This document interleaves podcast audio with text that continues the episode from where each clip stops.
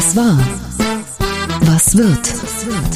Bosbach und Rach, die Wochentester.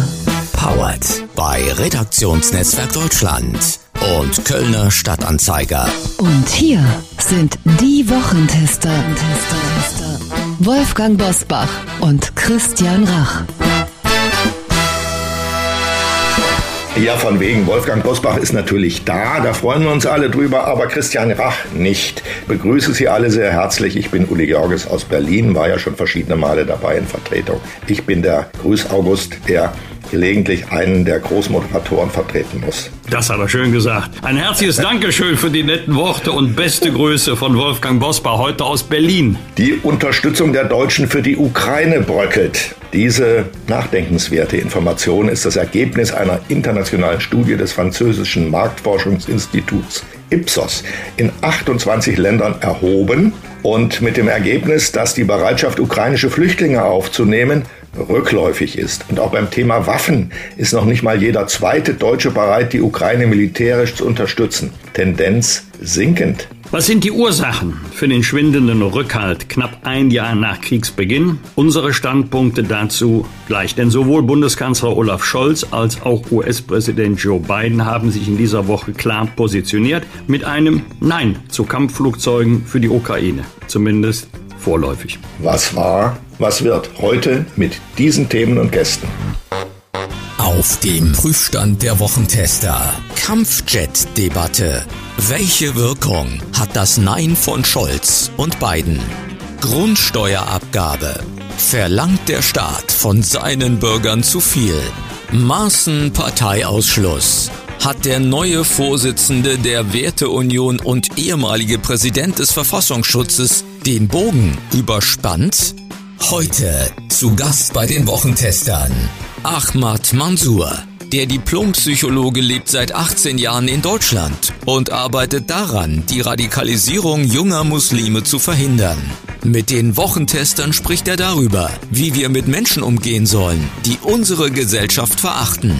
Tim Bensko, mit dem Song Nur noch kurz die Welt retten landete der Musiker 2011 seinen ersten großen Hit. Die Wochentester sprechen mit ihm über eine Welt, die heute mehr denn je gerettet werden muss. Und über die Frage, ob Dieter Bohlens RTL-Show Deutschland sucht den Superstar ein Sprungbrett für die Karriere ist.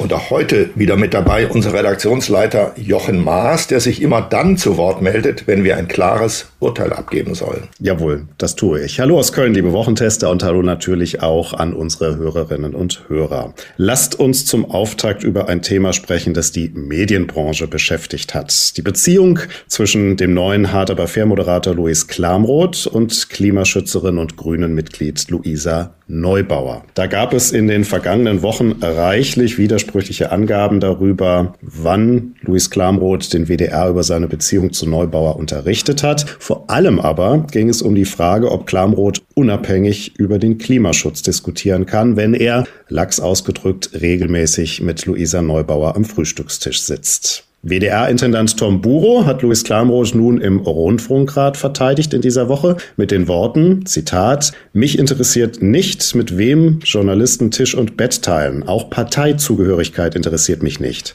Mich interessiert allein, ob ein Journalist unterscheiden kann zwischen privaten Meinungen und der journalistischen Pflicht, unabhängig zu informieren. Das führt mich zur ersten Frage an euch, dieses Statement von WDR-Intendant Tom Buro. Ein Herz für die Liebe, so liest sich das zumindest und so hört es sich an. Richtig so, Tom Buro? Oder gibt es den goldenen WDR-Bembel für das scheinheiligste Intendantenstatement der Woche? Wer mag beginnen? Uli ist Medienprofi. ja gut, also natürlich gibt es den goldenen Bompel. Für mich ist es sogar ein, ein Platin-Bembel. Ich meine, für wie dumm hält der Tomburo uns? Jeder Zuschauer, der Fernsehen guckt oder Radio hört, merkt doch schon seit vielen Jahren, dass die Sender, die öffentlich-rechtlichen meine ich jetzt, und die privaten eher in die umgekehrte Richtung, dass die öffentlich-rechtlichen Sender eine klare Tendenz haben, die immer deutlicher zu erkennen ist. Das ist ein in den Redaktionen weit verbreitetes, weit überwiegendes, dominierendes linksgrünes Milieu. Deshalb geht auch Klammrot da durch. Wir stellen uns mal vor, Klammrot wäre mit einer AfD-Landtagsabgeordneten verbunden. Oder da würde auch schon reichen mit einer CDU-Abgeordneten, da wäre der Teufel los beim WDR. Und dann könnte er nicht so einfach bleiben und dann würde auch Herr Buro nicht sagen, ihn interessiert nicht, mit wem er Tisch und Bett teilt. Ich finde, dass man immer noch dran festhalten muss, dass sich Menschen, die in einer herausgehobenen Position, und das ist er, wenn er eine solche Talksendung leitet, vor jedem Verdacht schützen müssen, dass sie einseitig sind und sei es auch nur bei einem Thema, in diesem Fall beim Klimaschutz. Das geht einfach nicht, dann kann man das nicht moderieren.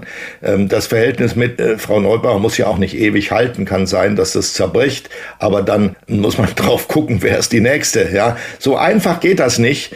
Das Milieu, das wir beobachten in den Sendern, ich beobachte das sehr intensiv hier in Berlin, wo ich lebe, beim RBB, da gibt es inzwischen ein ganz, wie soll man sagen, selbstverständlich gewordenes, ich nenne es immer Sprachstudio, wo gegendert wird und neue Genderformeln erfunden werden. Da gibt es Sachen, die hauen mich abends, wenn ich Fernsehen schaue, die Abendschau haut mich quasi vom Sessel. Da ist die Rede von Mitgliederinnen und Mitgliedern oder von Gästinnen und Gästen. Kürzlich wurde das Wort erfunden, weil man nicht mehr Politiker sagen will, das Wort erfunden Politikschaffende. Also unser großer Freund Wolfgang Bosbach wäre ein Politikschaffender, abgeleitet von Medienschaffende oder Kulturschaffende. Das ist ein Irrwitz. Das frisst sich durch den Sender, aber nach außen ins Publikum und transportiert diese Dinge alle. Also zurück zum Thema. Das geht nicht. Ich finde, dass Luis Klamroth, wenn er gut beraten wäre, die Moderation dieser Sendung selbst niederlegen sollte. Würde ihn ehren. Ich sehe das in der Tat etwas milder. Für mich kam es oder kommt es entscheidend darauf an, ob gegen die Compliance-Regeln, die hausinternen Regeln ARD, WDR verstoßen worden ist. Das wird bestritten. Im Übrigen, ob es Herr Klamroth macht oder eine andere oder ein anderer, ist mir persönlich egal. Sie kommen ja alle aus der gleichen politischen Richtung. Dann kann es von mir aus auch Herr Klamroth bleiben. das ist überzeugend, Wolfgang. Das ist überzeugend. Das einzige Argument, was ich gelten lasse. Da, da würde ich gerne einmal nochmal nachhaken, weil die Beziehung ist ja das eine. Aber wenn man Tomboro richtig versteht, ist es ihm ja auch völlig egal, ob der Journalist selber eine Parteizugehörigkeit hat oder, das hat er auch noch gesagt, für eine NGO arbeitet. Ich könnte mir vorstellen, bei Wirtschaft guckt man da ein bisschen genauer hin. Bei Partei ist es egal. Frage an den Journalisten Uli Jörges. Wie kann ein Journalist unabhängig informieren, wenn er Parteimitglied ist. Jetzt mal ein bisschen zugespitzt gesagt, der könnte ja auch Mitglied der AfD, du hast es gerade schon angesprochen, oder womöglich sogar der Werteunion sein. Ist das okay? Parteimitgliedschaft? Ganz eindeutig so. Äh, jeder Journalist ist auch Staatsbürger. Als Staatsbürger hat er das Recht, einer Partei anzugehören. Die, das Recht kann ihm niemand nehmen. Das kann auch nicht verboten werden innerhalb der Sender. Aber das ist eine Frage, die sich an die Ethik, an die Grundhaltung der Journalisten richtet. Das muss jeder für sich entscheiden. Und meine Lebensentscheidung, solange ich in einer Redaktion gearbeitet habe, war immer die, keine Parteimitgliedschaft, weil einen das unfrei macht im Denken und auch im Argumentieren. Das darf man nicht unterschätzen. Man neigt dann dazu, ich glaube, man wird es dann auch schnell bereuen, ehrlich gesagt, weil die eigene Partei immer wieder so Riesenfehler macht, dass man es dann doch bereut, dass man da beigetreten ist. Aber jedenfalls, ich finde, das geht nicht. Und das müssen sich Journalisten frühzeitig überlegen, wenn sie in diesen Beruf gehen und sollten sich davon fernhalten. Und jeder, der es tut, obwohl er diese Überlegung angestellt hat, hat schon ein Stück seiner Unabhängigkeit aufgegeben. Jetzt muss ich aber mal eine Frage stellen, Uli. Warum sehen wir die Causa Klamroth völlig anders als die Causa Franka Lehfeld? Ich sehe das nicht anders. Die äh, Franka Lehfeld kann ja nur moderieren bei dem Fernsehsender, Nachrichtensender Welt unter der Bedingung, dass sie nichts moderiert, was mit der Partei ihres Mannes, nämlich der FDP, sie ist ja mit Christian Lindner verheiratet, zu tun hat. Sie darf also keine Anmoderation machen, wo die FDP irgendeine Rolle spielt. Das ist eine Hilfskonstruktion, um ihr zu ermöglichen, ihre Berufsfreiheit wahrzunehmen und äh, als Journalistin auf dem Bildschirm zu arbeiten. Ob sie Mitglied der FDP ist, weiß ich nicht, muss sie uns auch nicht sagen. Die Moderationen, die sie macht, sind gut. Er hat kürzlich einen, einen Fehler gemacht, aber darüber will ich jetzt hier gar nicht reden. Das kann jedem passieren. Ähm, ja, das sehe ich übrigens also, genauso. Ja. Also da ist Frau Lehfeld in eine Position gekommen, die schon durch eine Vereinbarung eingeschränkt wurde. Keine Moderationen über die Partei ihres Mannes. Während ähm, Klamroth ja über Klimafragen moderiert und Gäste einlädt und so weiter, kann er eigentlich seine eigene Freundin nicht einladen oder darf er die einladen? Diese Frage stellt sich da auch mal. Also geht das oder geht es nicht?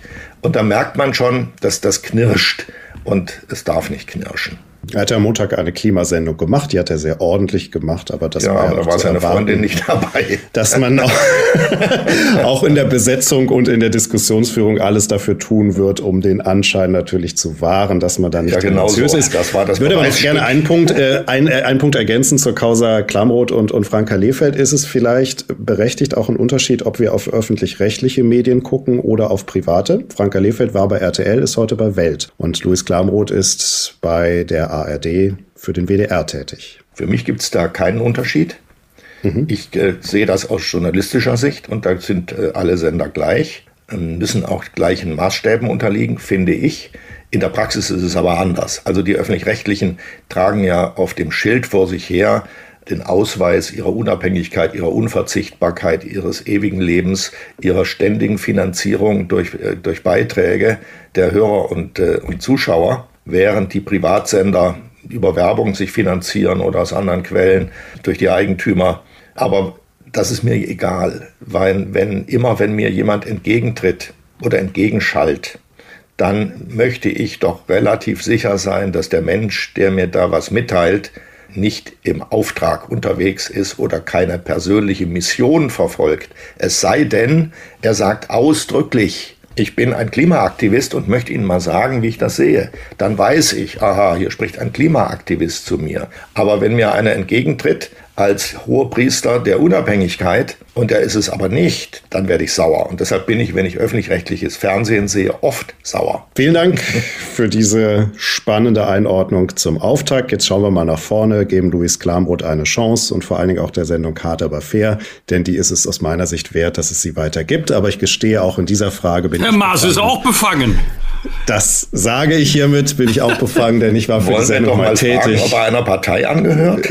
Er gehört nicht einer Partei an. Gut. Sehr gut. Weitere Sendung mit Hart aber fair. Wir haben Louis Klamroth im Auge und ähm, hoffen, dass sich das Ganze wieder beruhigt und er auch wirklich unabhängig moderiert. Die Top-Themen der Woche, die kommen jetzt. Wie war die Woche? Wolfgang Bosbach und Christian Rach sind die Wochentester. Tester. Bundeskanzler Olaf Scholz hat vor einem Überbietungswettbewerb gewarnt und die Lieferung von Kampfjets an die Ukraine vorerst abgelehnt. Er sagt, er hat es für alle Zeiten abgelehnt. Ein klares Nein kam auch von US-Präsident Joe Biden, während Frankreichs Staatschef Emmanuel Macron darauf hinwies, dass prinzipiell nichts verboten ist. Wolfgang, welche Wirkung auf den Krieg hat das Nein von Scholz und Biden? Die eine Wirkung hast du gerade schon angedeutet, dass der Westen, die Europäische Union, die NATO, im Summe der Westen sich nicht mehr einig ist in einer wichtigen Frage. Das ist einmal für den Kreml leider eine gute Nachricht und leider ist die zweite Nachricht auch eine gute für den Kreml. Der weiß jetzt genau, was die Verbündeten der Ukraine machen werden, wenn der Krieg weitergeht oder sogar weiter eskaliert. Auf keinen Fall Kampfjets. Ich kann sogar verstehen, wenn der Bundeskanzler sagt, bitte kein Überbietungswettbewerb. Erstens die Kampfjets, dann kommen vielleicht sogar Raketen und am Ende sind es sogar Soldaten.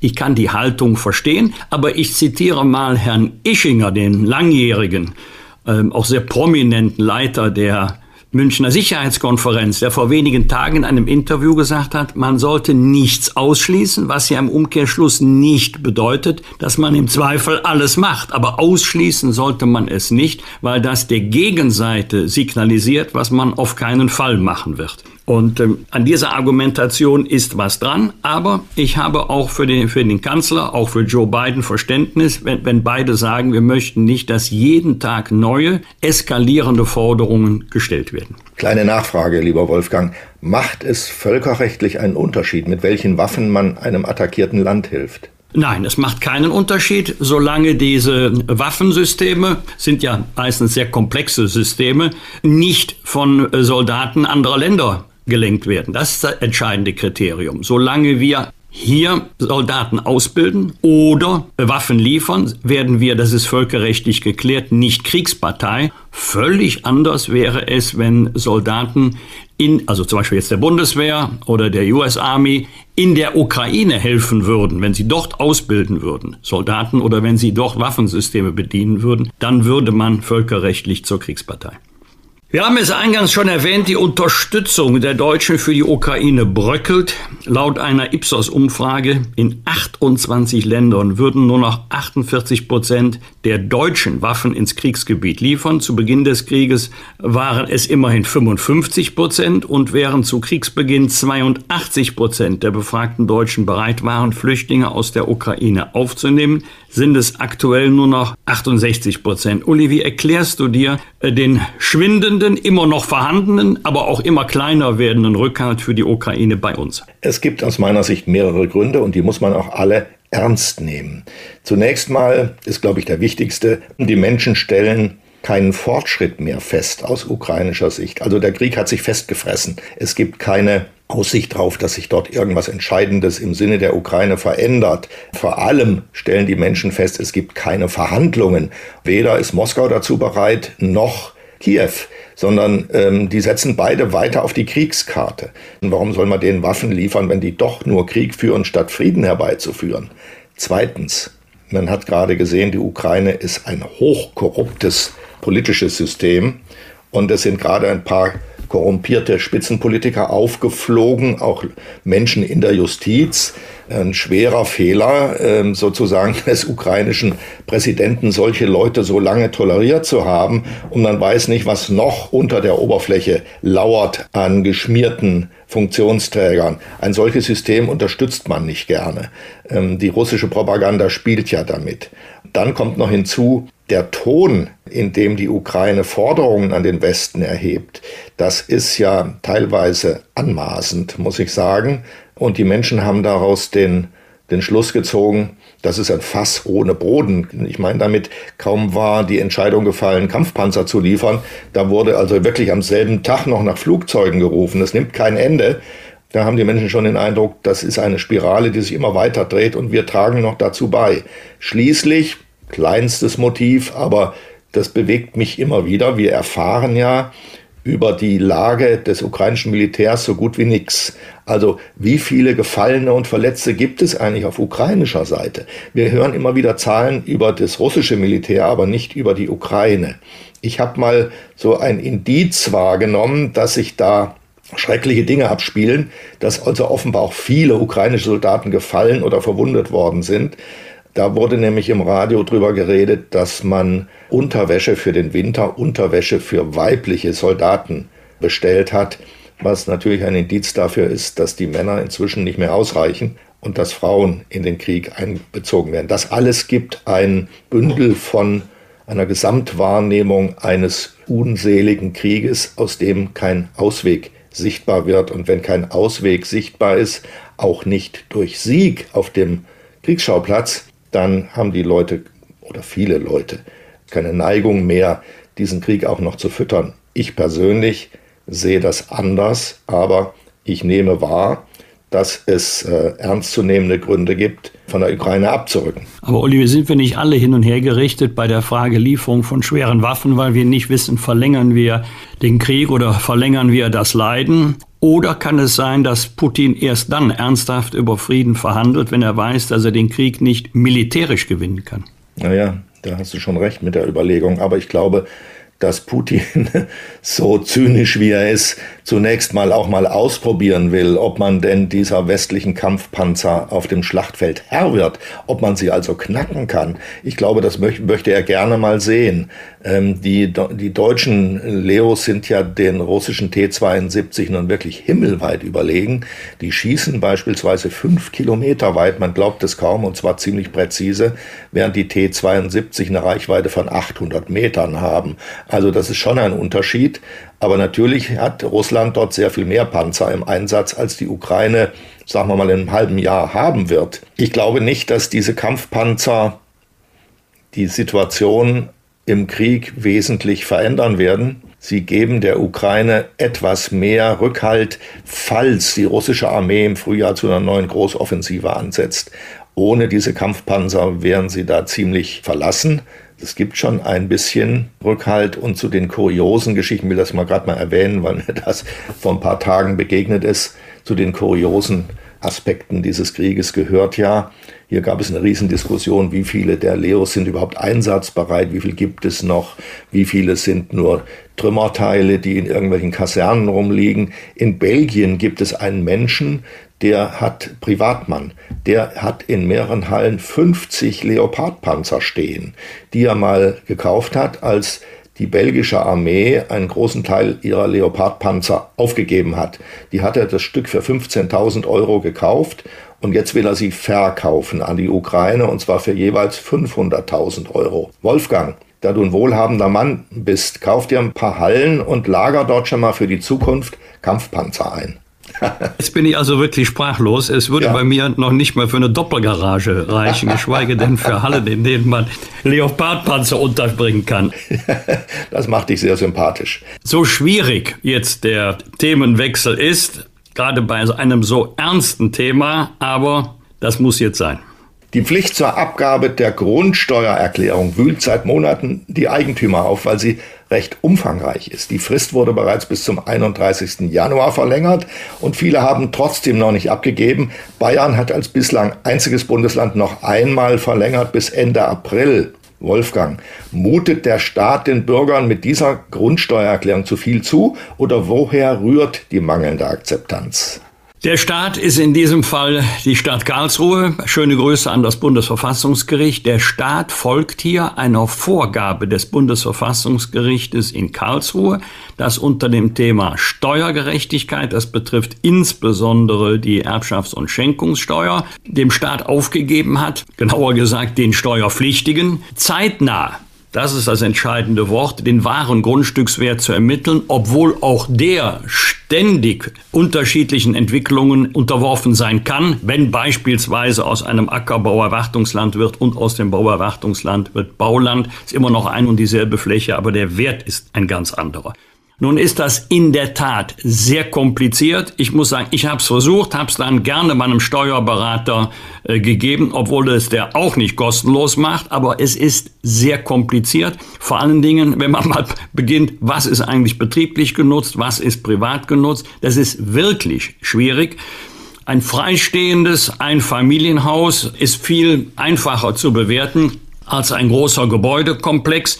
Also ich kann verstehen, dass manche mit sehr spitzen Fingern da dran gehen und sagen, und wenn sie mal dabei sind, oh, das ist aber kompliziert, versuchen es erst selber zu machen, geben es dann vielleicht doch äh, den Steuerberatern. Also es ist eine Zumutung, ja, aber eine vom Bundesverfassungsgericht verlangte Zumutung, damit wir im Erbschaftssteuerrecht mehr Steuergerechtigkeit haben. Ja, aus meiner Sicht stimme dir völlig zu. Ich habe das auch, ich habe eine Wohnung, ich besitze eine Wohnung, in der ich lebe. Ähm, ich habe das auch an die Steuerberaterin äh, übergeben. Ich habe zunächst mal versucht, selber auszufüllen. Dann bin ich da schon, dann wurde es schon stockig, ja, nach der fünften Frage. Vor allem, was die Flächenzahlen angeht, wie berechnet man die, ist, ist der Balkon zur Hälfte einzubeziehen und so weiter und so fort. Dieses ganze Zeug, was jeder kennt von der, von Steuerfragen. Der Staat kommt, glaube ich, doch schon irgendwann ins Spiel, weil er nämlich viele Informationen, die er schon hat, noch einmal abfordert, statt ein System gefunden zu haben, das den Menschen, die da betroffen sind, nur noch aufgibt, das zu ergänzen, was noch nicht bekannt ist. Aber zu sagen, sozusagen, wir haben gar nichts, macht ihr mal, das ist natürlich auch von staatlicher Seite und für mich ist das Staatsversagen in diesen Zeiten das größte Thema überhaupt. Wir werden das nachher nochmal aus meiner Sicht nochmal berühren, weil der Staat in vielerlei Hinsicht seine Aufgaben nicht mehr erfüllt. Ich sage nur, schauen Sie sich mal die zerfallende Bahn an. Das ist wirklich ein Hammer, was da über viele Jahre eingerissen ist. Ähm, und Post kriege ich auch nur noch einmal die Woche äh, in den Briefkasten geworfen. Das ist unfassbar.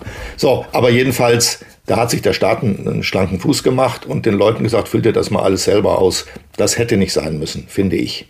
CDU-Chef Friedrich Merz will Schaden von seiner Partei abwenden und Hans-Georg Maaßen ausschließen. Begründung, Zitat, er verstößt mit seinen Äußerungen laufend gegen die Grundsätze und die Ordnung der Partei. Das CDU-Präsidium hat Maaßen eine Frist für einen freiwilligen Parteiaustritt bis Sonntagmittag gesetzt.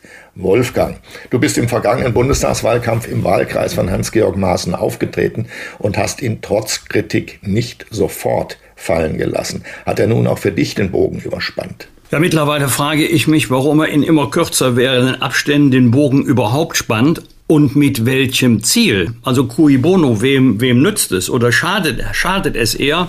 Allerdings ist die Causa Maaßen etwas komplizierter, als das nach der einschlägigen Berichterstattung ohne weiteres erkannt werden kann. Zum einen, ich gehe mal davon aus, dass Maaßen die Frist verstreichen lassen wird. Dann beginnt ein Parteiausschlussverfahren. Da kommt der CDU-Bundesvorstand überhaupt nicht mehr drumherum, wenn er sich nicht blamieren will. Und dann beginnt ein langes, ein zähes Ringen, ob er gegen die Grundsätze der Partei verstoßen, also Hans-Georg Maaßen, ja oder nein. Ich schätze mal ein bis zwei Jahre, das wissen wir aus dem Fall Sarrazin, wird das dauern. Und dann ist mal wieder mindestens einmal in der Woche die Causa Maßen fällig und die Leute werden sie eines Tages fragen, hat die CDU eigentlich keine andere Themen oder keine anderen Sorgen, wenn wir ständig mit der Frage konfrontiert werden, kann er oder wird er aus der Partei ausgeschlossen, ja oder nein. Deswegen ist das jetzt für die Union in doppelter Hinsicht eine schwierige Lage. In der Sache selber ist es allerdings wesentlich komplizierter, denn wenn man die Äußerungen von Herrn Maaßen kennt, bezieht er sich auf die Äußerungen eines bekannten Seenotretters. Ich zitiere, alle hoffen auf Besserung, auf ein Ende von Rassismus und Abschottungspolitik. Ich fürchte, so der Seenotretter Steyer, dass das nicht kommt, solange Deutschland existiert.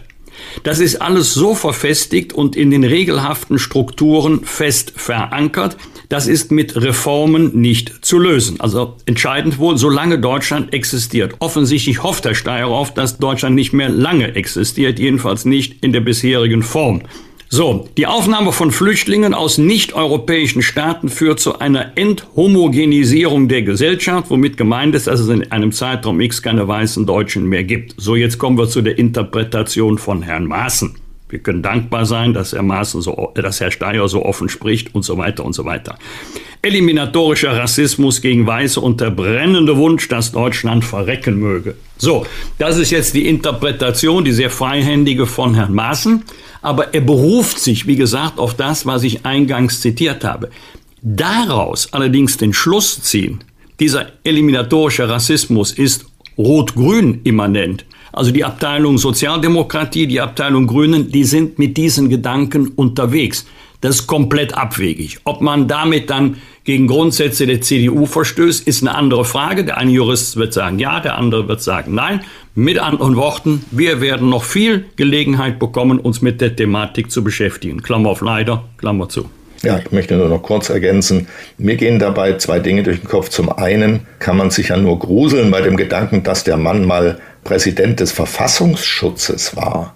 Also wirklich, war der damals schon so? Haben das diejenigen gewusst, die ihn dazu berufen haben? Und zwar mit Absicht? Also da gruselt es mich wirklich. Und wenn der Präsident war, wie sieht es sonst so aus im Verfassungsschutz? Erste Frage. Die zweite, ich glaube, dass diese immer wieder diskutierten Äußerungen von Herrn Maaßen nur durch die Reaktionen aus der CDU einem breiten Publikum bekannt werden. Also immer wenn einer aufschreit und sagt, den müssen wir rausschmeißen, weil er hat gerade gesagt, Doppelpunkt Anführung, da werden diese Äußerungen erst richtig bekannt.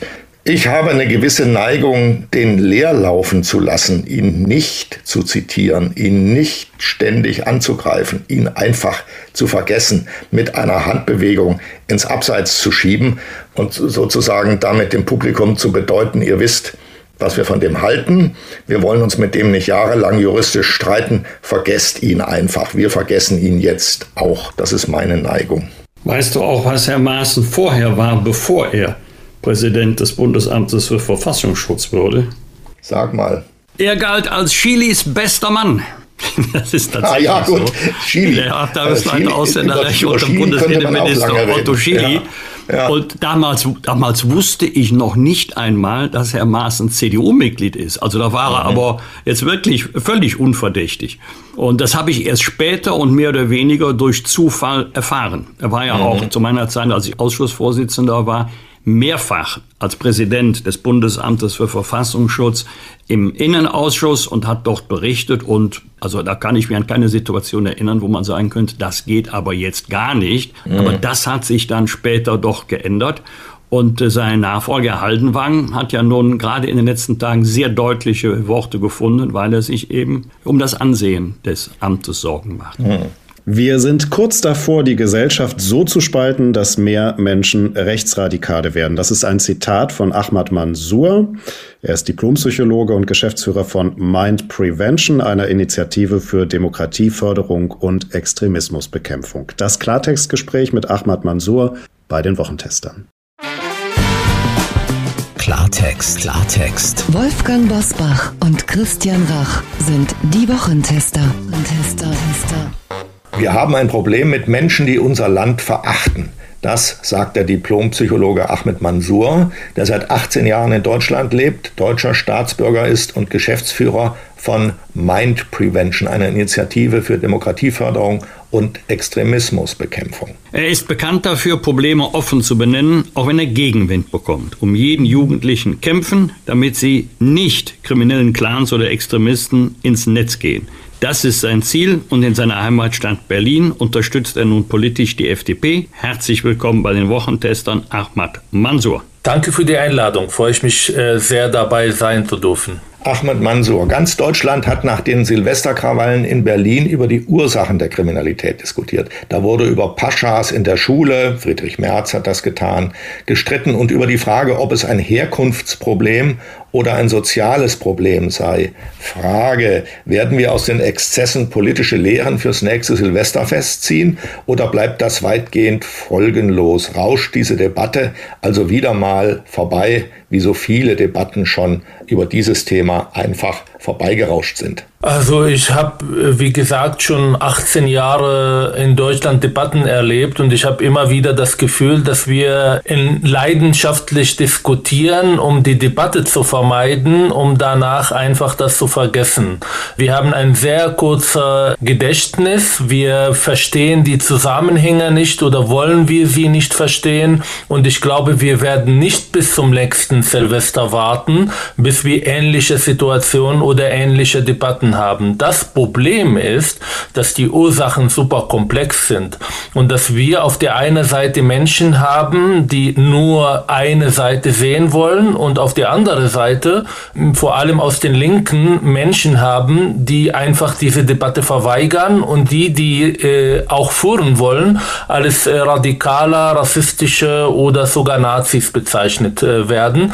Und das ist für eine Debattenkultur in Deutschland nicht gesund. Ich muss mal sehr zugespitzt fragen, weil mir dieser Eindruck, als ich die Szenen gesehen habe aus Neukölln und aus anderen Milieus in Berlin, durch den Kopf geschossen ist. Ich hatte den Eindruck, es gibt eine Generation von jungen Männern in bestimmten Milieus, die vom Bürgerkrieg träumen. Bürgerkrieg. Also irgendwo in Ruinen liegen und auf alles schießen, was sich bewegt. Das war mein Eindruck, als ich das gesehen habe. Also deshalb auch auf Rettungsfahrzeuge, Feuerwehr und so weiter. Dieser Traum vom Bürgerkrieg, kann es den geben bei bestimmten jungen Männern? Und zwar auch bei jungen Männern, die hierher gekommen sind aus Bürgerkriegsgebieten, also aus Afghanistan, Syrien und sonst woher.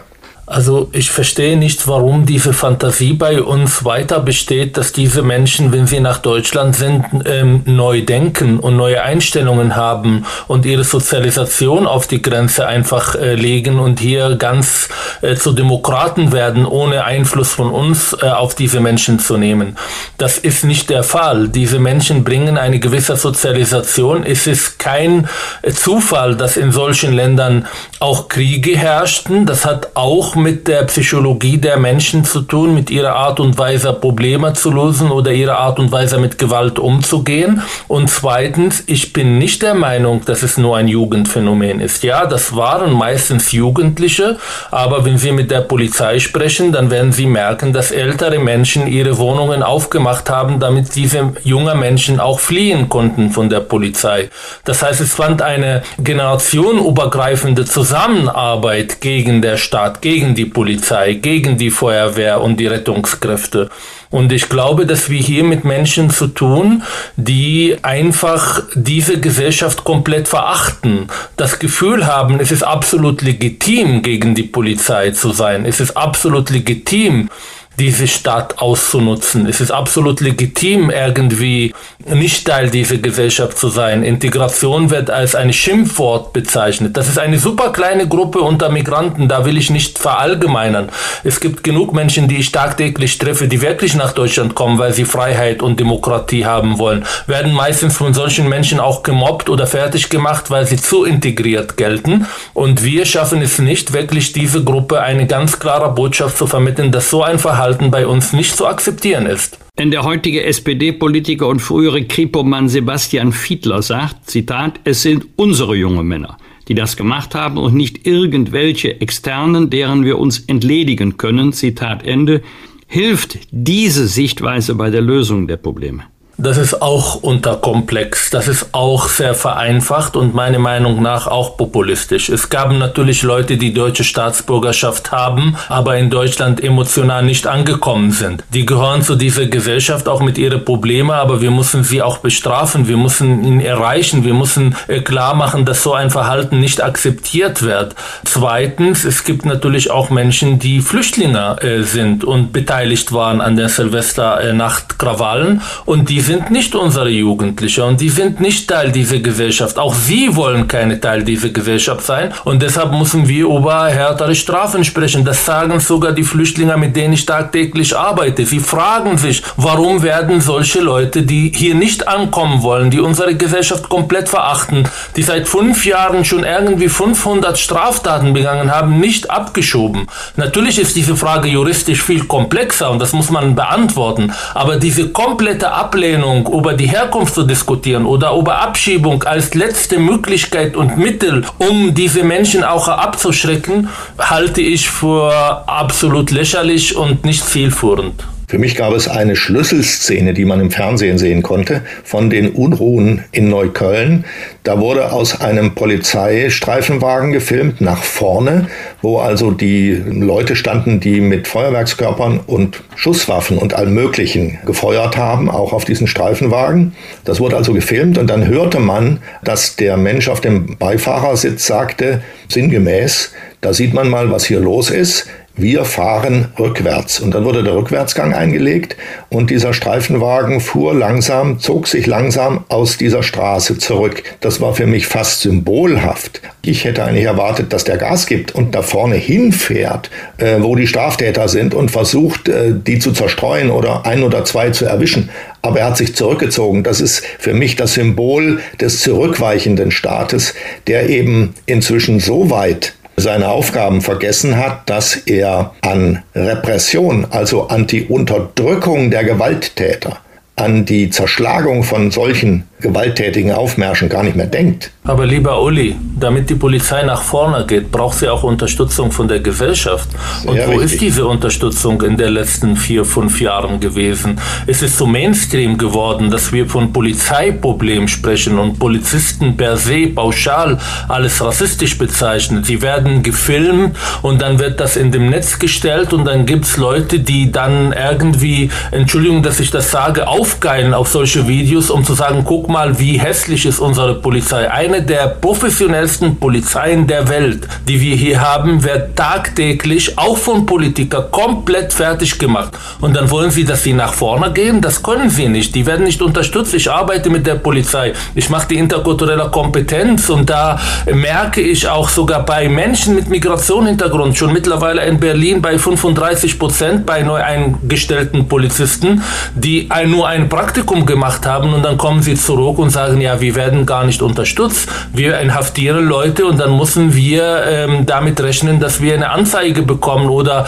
äh, uns wird Rassismus vorgeworfen, weil wir jemanden gestoppt haben, der mit Drogen gedealt, aber die falsche Hautfarbe hat. Also sowas ähm, äh, kommt nicht von nichts. Das kommt von einer Debatte, die die Linke und leider Teile der SPD sogar in den letzten Jahren massiv geführt, um die Polizei zu diffamieren, geführt von Identitätspolitik politische Einstellungen und Aktivisten, die keine Interesse haben, dass die Polizei stark und professionell arbeitet. Du warst kürzlich bei Markus Lanz zu Gast nach der Messerattacke eines staatenlosen Palästinensers in einem Regionalzug. Wir erinnern uns in Schleswig-Holstein mit zwei ja. Toten und mehreren Verletzten.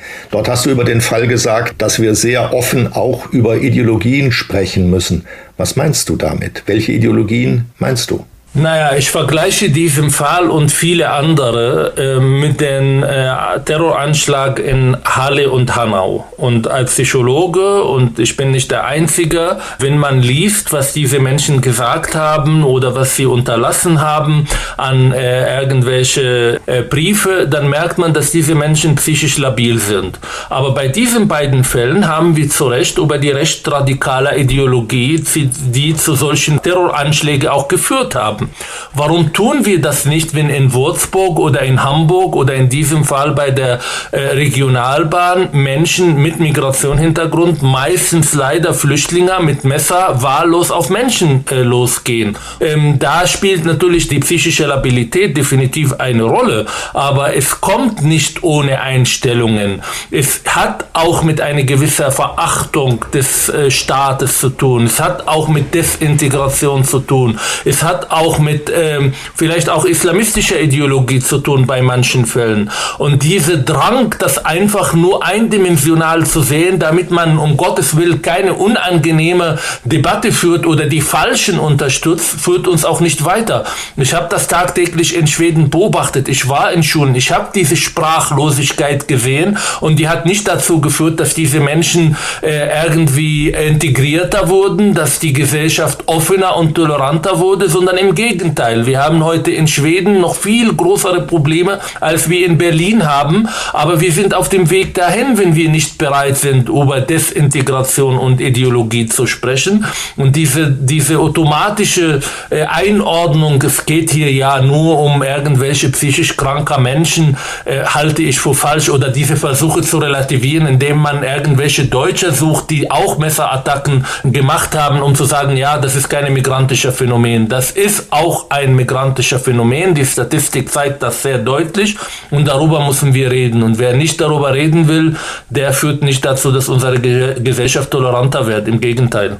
Wenn wir gesehen haben, in Neukölln beispielsweise, das ist so ein Musterbezirk, wenn wir gesehen haben, dass dort nicht nur die Polizei angegriffen worden ist an Silvester, sondern auch Krankenwagen und Feuerwehrfahrzeuge, dann hat man den Eindruck, es geht ja darum, dass die Menschen, die die angegriffen haben, das den Eindruck haben, da kommen äh, Besatzungstruppen eingerückt. Ja, als wären es israelische Kommandos, die in Palästinensergebiete äh, vordringen und die dann beschossen werden mit allem, was zur Verfügung steht. Also sind wir schon so weit jetzt, dass in solchen bestimmten Gebieten alles, was deutsche offizielle, wie soll man sagen, Fahrzeuge, Vertreter, Organisationen sind, als Feinde wahrgenommen werden, als Besatzungstruppen, dass man also dort in Teilen dieser Milieus in dem Bewusstsein lebt, das ist unser Land, da haben die nichts zu suchen? Ehrlich gesagt, als ich zum ersten Mal gehört habe, wie diese generationenübergreifende Zusammenarbeit, diese ähm, Straftäter helfen, indem man sie versteckt in der Wohnung,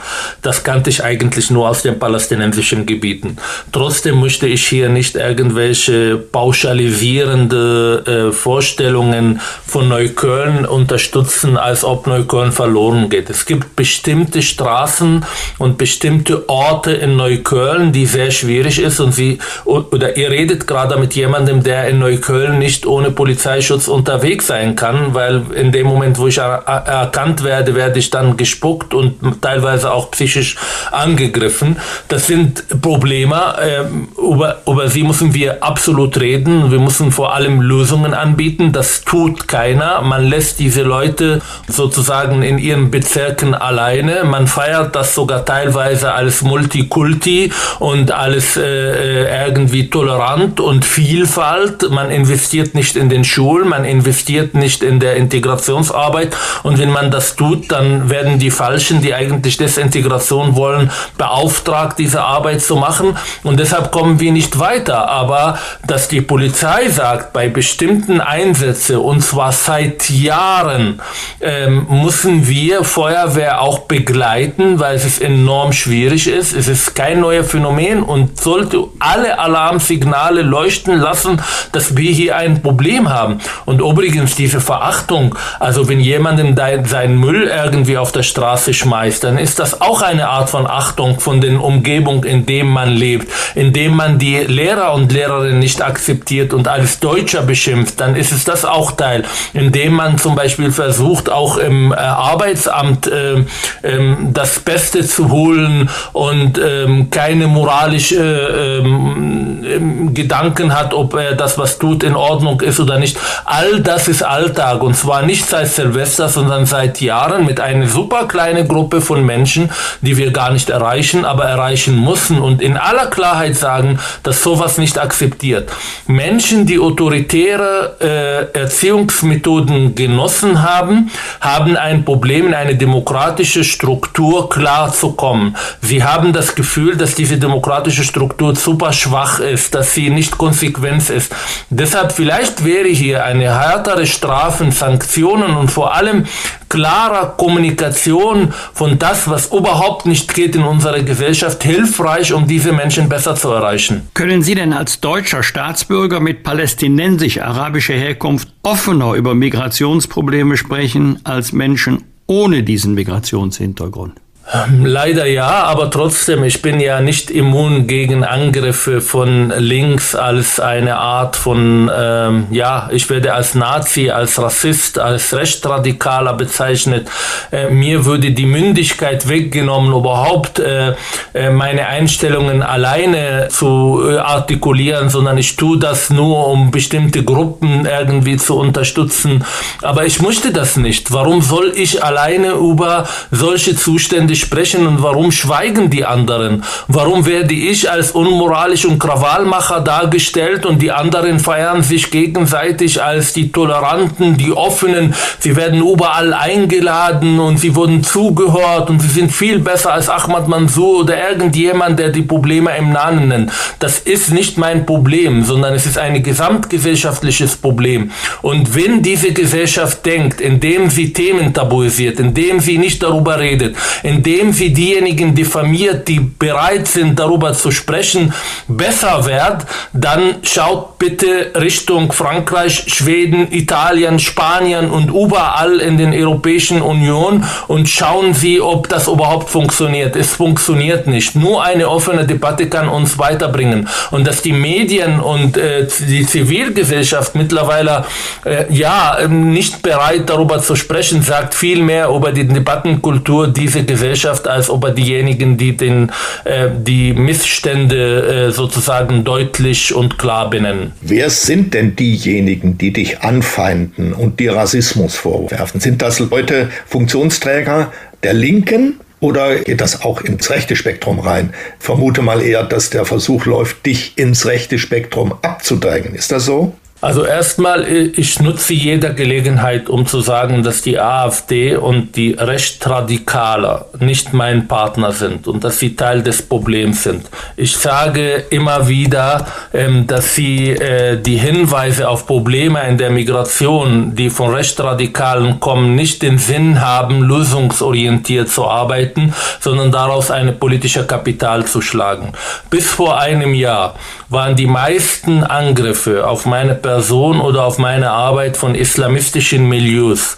Ich beobachte aber seit einem Jahr eine enge Zusammenarbeit, ich muss das in aller Deutlichkeit sagen, zwischen linksidentitäre ähm, Aktivisten und Islamisten, die gemeinsam meine Person, meine Einstellungen und meine Interviews diffamieren. Es geht nicht darum, Kritik auszuüben. Es geht nicht darum zu sagen, Herr Mansour liegt falsch, weil A, B, C, sondern es geht um Diffamierung, um Vernichtung, um einfach ähm, Stimmen, die kritisch sind, ähm, sozusagen so darzustellen, dass sie keine Legitimation mehr haben, darüber zu sprechen. Und das tun teilweise ähm, sogar Bundestagabgeordneter von den Grünen, teilweise, nicht alle, das tun linke Journalisten, die ihre journalistische äh, Haltungen schon längst verlassen haben und zu Aktivisten geworden sind.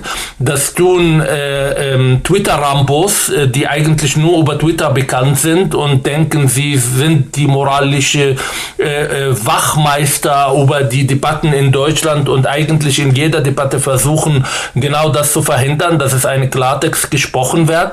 Und all diejenigen arbeiten zusammen. Das sind teilweise super koordinierte ähm, Angriffe. Das habe ich in Silvester sehr deutlich bemerkt. Ähm, ich habe äh, das erste Interview gegeben und ein paar Stunden danach war der Shitstorm so heftig, dass ich nicht mehr irgendwie die Welt verstanden habe. Ich sage nichts Neues. Das, was ich ähm, nach Silvester gesagt habe, habe ich schon 2014, 15, 16 und 17 gesagt.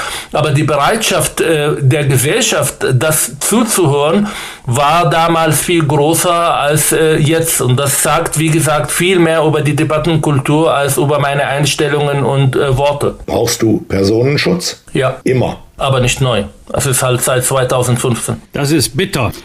Ihr Zitat, es gibt keine Willkommenskultur ohne Abschiebungsmöglichkeiten betonen wir zu oft das Willkommen und zu wenig Willkommen, aber wir bitten um Beachtung der Hausordnung. Naja, das ist genau das, was die meisten Flüchtlinge sagen.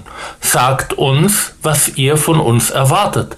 Sagt uns, was Integration bedeutet. Und keiner tut das. Wenn ich dann irgendwo in, äh, in ähm, Betreuung von Flüchtlingen Menschen habe, die durch diese Betreuung einfach ähm, ihre Gewissen reinigen wollen, aber keine Interesse an den Menschen haben. Sie nehmen sie nicht ernst, äh, sondern sie wollen sie schützen. Das sind ihre Kuscheltiere, die können niemals was Falsches machen. Das sind Schutzbedürftige, die wir jetzt irgendwie betreuen müssen und ihnen alles ermöglichen. Aber es geht nie um Pflichten. Es geht nie um auch Missstände anzusprechen. Und dann sind diese Leute oder haben diese Leute zu Recht das Gefühl, okay, also wenn diese Gesellschaft mit mir so umgeht, dann warum soll ich mich anstrengen? Warum soll ich überhaupt irgendwie irgendwie irgendwas an Leistung bringen, ähm, wenn das von mir nicht gewollt, sondern ich werde so akzeptiert aufgrund meiner Hautfarbe oder Nationalität oder meiner Asylstatus. Und das ist, damit ist keine Integration zu machen, sondern Integration ist nur möglich, indem man die Leute einen Fahrplan gibt, indem man sagt, herzlich willkommen, ihr seid aus einem Krieg geflohen, hier bekommt ihr eine zweite Chance, hier sind eure Rechten, aber hier sind eure Pflichten. Und entweder äh, äh, macht ihr mit und dann seid ihr Teil dieser Gesellschaft und bekommt in dieser Gesellschaft auch Chancen, die niemals in euren Heimatländern überhaupt möglich war. Deshalb ärgere ich mich auch über diese Rassismusdebatte, als ob Deutschland der allerletzte Dreck, was Rassismus angeht. Gehen Sie bitte nach Syrien oder in den Libanon und seien Sie ein Schiit oder Sunnit und merken Sie, wie die andere Gruppe mit Ihnen umgehen. Wenn Sie keine Kontakte haben zu einer Führungsebene in Syrien, haben Sie keine Chance, einen Studiumplatz zu bekommen. Hier bekommt man alle Möglichkeiten aber man muss auch über Pflichten sprechen und über Sanktionen. Und zu diesen Sanktionen gehört auch Abschiebung. Wenn das nicht funktioniert, dann sollen wir auch keine Anträge und keine Asylverfahren äh, ähm, äh, machen, weil wir vermitteln die Menschen das Gefühl, Diejenigen, die es geschafft haben, in Deutschland physisch anzukommen, sind hier Teil dieser Gesellschaft, egal ob sie sich integriert oder nicht, das spielt keine Rolle. Und dieses Gefühl haben ganz viele Flüchtlinge gerade. Ist es nicht bizarr, dass es in Deutschland in der Politik eine intensive, jahrelange Debatte über legale Zuwanderung gibt? Also welche Voraussetzungen müssen Menschen erfüllen, damit sie hier mit einer Ausbildung und mit einem äh, hier gefragten Beruf nach Deutschland kommen können, während die illegale Zuwanderung völlig ungebremst läuft und niemand drüber redet. Und äh, erst dann, wenn die Unterbringungsmöglichkeiten ausgeschöpft sind und äh, jetzt gibt es einen neuen Spezialbeauftragten der, der Bundesregierung für diese Frage, der soll also in die Herkunftsländer, in die wichtigsten geschickt werden, um denen zu sagen, sie sollen die hier gewalttätig gewordenen oder sonst wie auffälligen Menschen zurücknehmen und ihnen gleichzeitig anbieten, dass man gut ausgebildete gerne nimmt. Also welches Land soll sich denn darauf einlassen, auf ein solches Tauschgeschäft? Wie naiv ist die deutsche Politik überhaupt? Naja, die deutsche Politik handelt nur, wenn sie handeln muss. Ansonsten will sie sich mit solchen Themen nicht auseinandersetzen, weil sie das Gefühl haben, sie können nur verlieren. Ich merke es ja in Kommunikation mit Politikern. Ich sehe das auf Twitter, ich sehe das in den Interviews. Solche Themen sind nicht in, solche Themen sind nicht einfach und da will keiner sich auseinandersetzen damit, weil man einfach Angst hat von dem nächsten Shitstorm, der von links kommt. Und das ist die Macht, die Linke mittlerweile haben. Äh, äh, über die Debattenkultur in Deutschland und da lassen sich ganz viele Leute einschüchtern.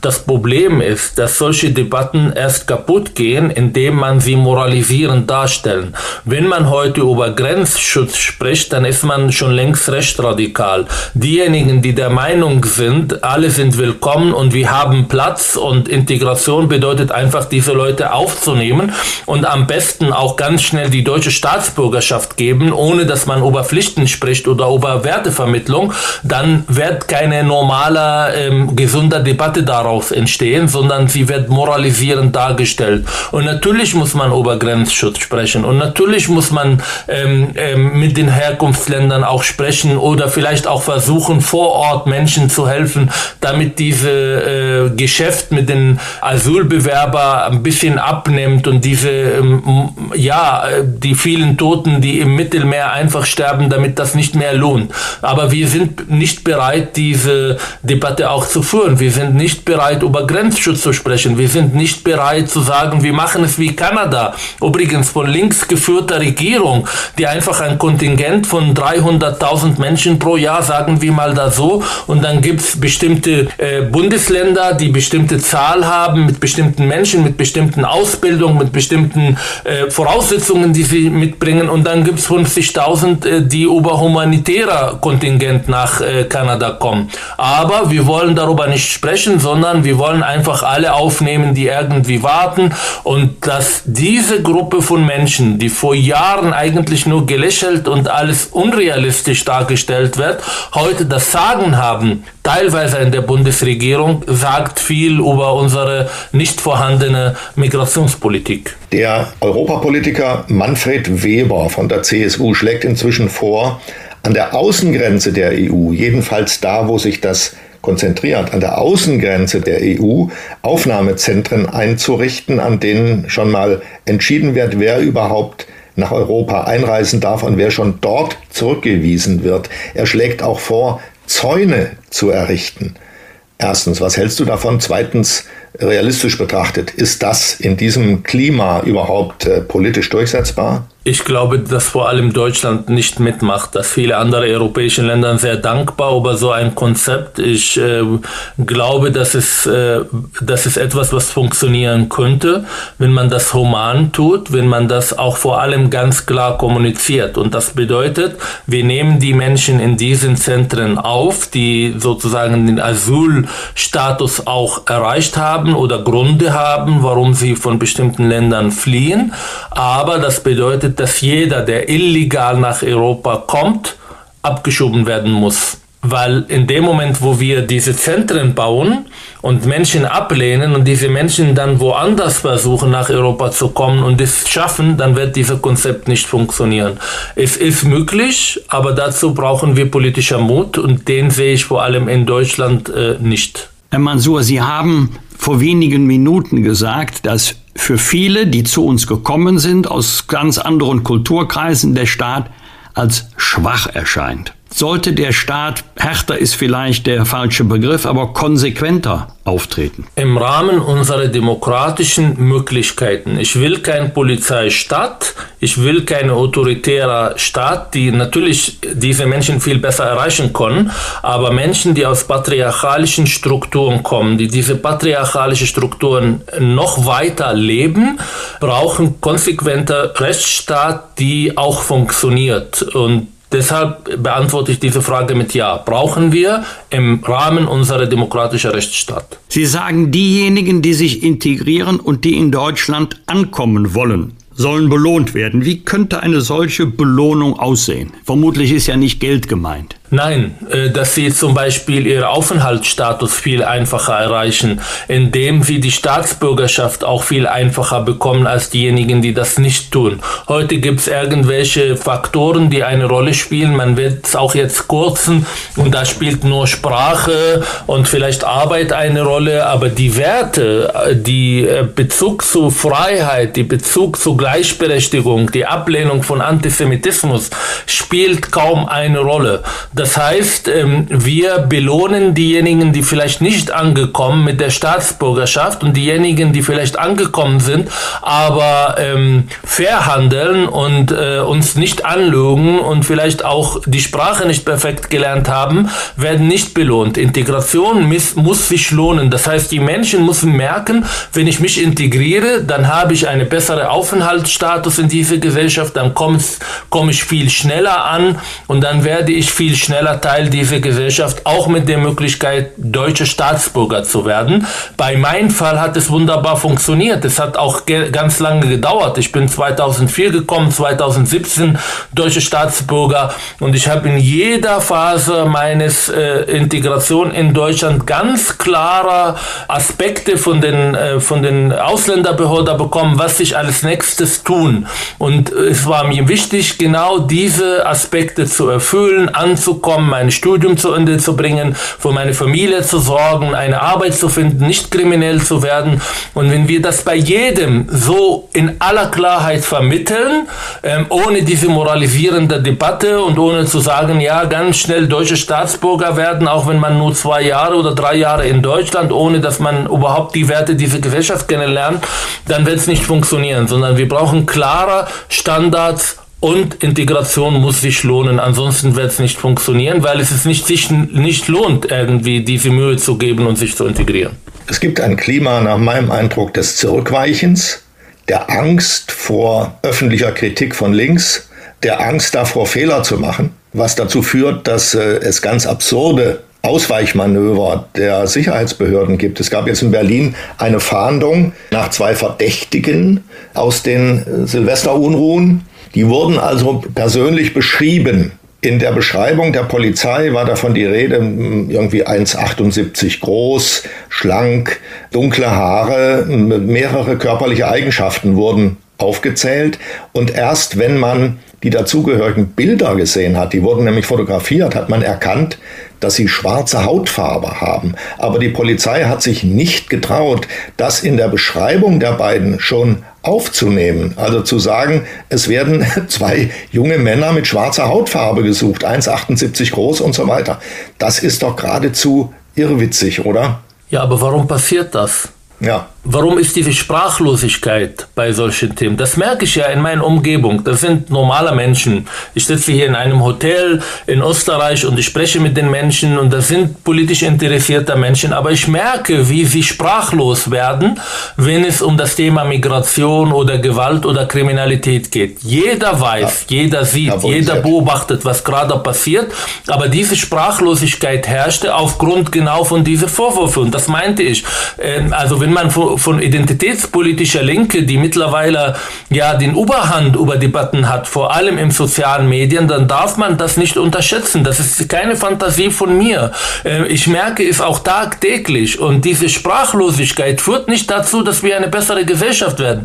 Irgendwann explodiert das. Irgendwann wird das in Rassismus überschlagen. Sondern wir müssen natürlich politisch korrekt sprechen. Natürlich müssen wir jetzt nicht pauschalisieren. Natürlich müssen wir jetzt nicht nach Hautfarbe Menschen äh, Racial Profiling betreiben. Aber da, wo, ähm, wo zum Beispiel äh, solche Eigenschaften nützlich sind bei der Fahndung, muss man das benennen. Ich gebe Ihnen ein Beispiel. Ähm, ein Polizist erzählt mir, dass er eine Verkehrskontrolle gemacht hat und sie haben halt äh, Leute äh, rausgefischt, die telefoniert haben mit ihren Smartphones, während sie gefahren Wahnsinn.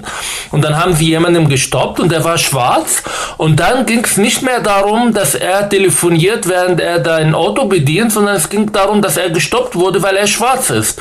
Und die Polizisten waren so verunsichert, dass letztendlich äh, äh, die Straftat oder in diesem Fall der Regelverstoß überhaupt keine Rolle gespielt hat, sondern auf einmal die Hautfarbe dieser Mensch. Und er wurde gestoppt, weil er telefoniert hat. Man hat ihn nicht gestoppt, weil er schwarz war. Aber das ist genau diese Verunsicherung, die viele Polizisten haben, die viele Menschen haben, wenn es um diese Debatte geht oder nicht vorhandene Debatte. Der Vorwurf des Rassismus ist allgegenwärtig. Also Friedrich Merz hat den gehört. Wer macht denn diesen Meinungskorridor so eng? Und wie findet man zurück zu einer realistischen Betrachtung der Wirklichkeit? Fängt doch eigentlich schon mal im Bundestag an, oder? Werden solche Debatten dort offen geführt oder werden sie gar nicht geführt?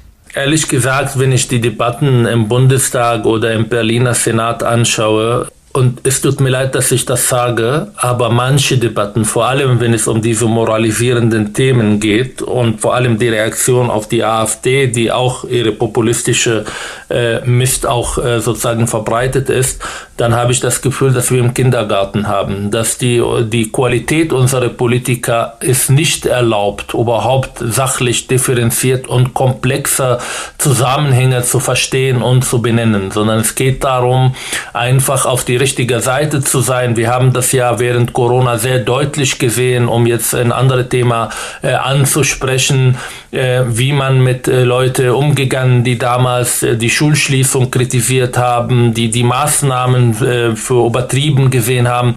Und das zieht sich auch durch jetzt die Migrationsdebatte, Integration, Messerattacken.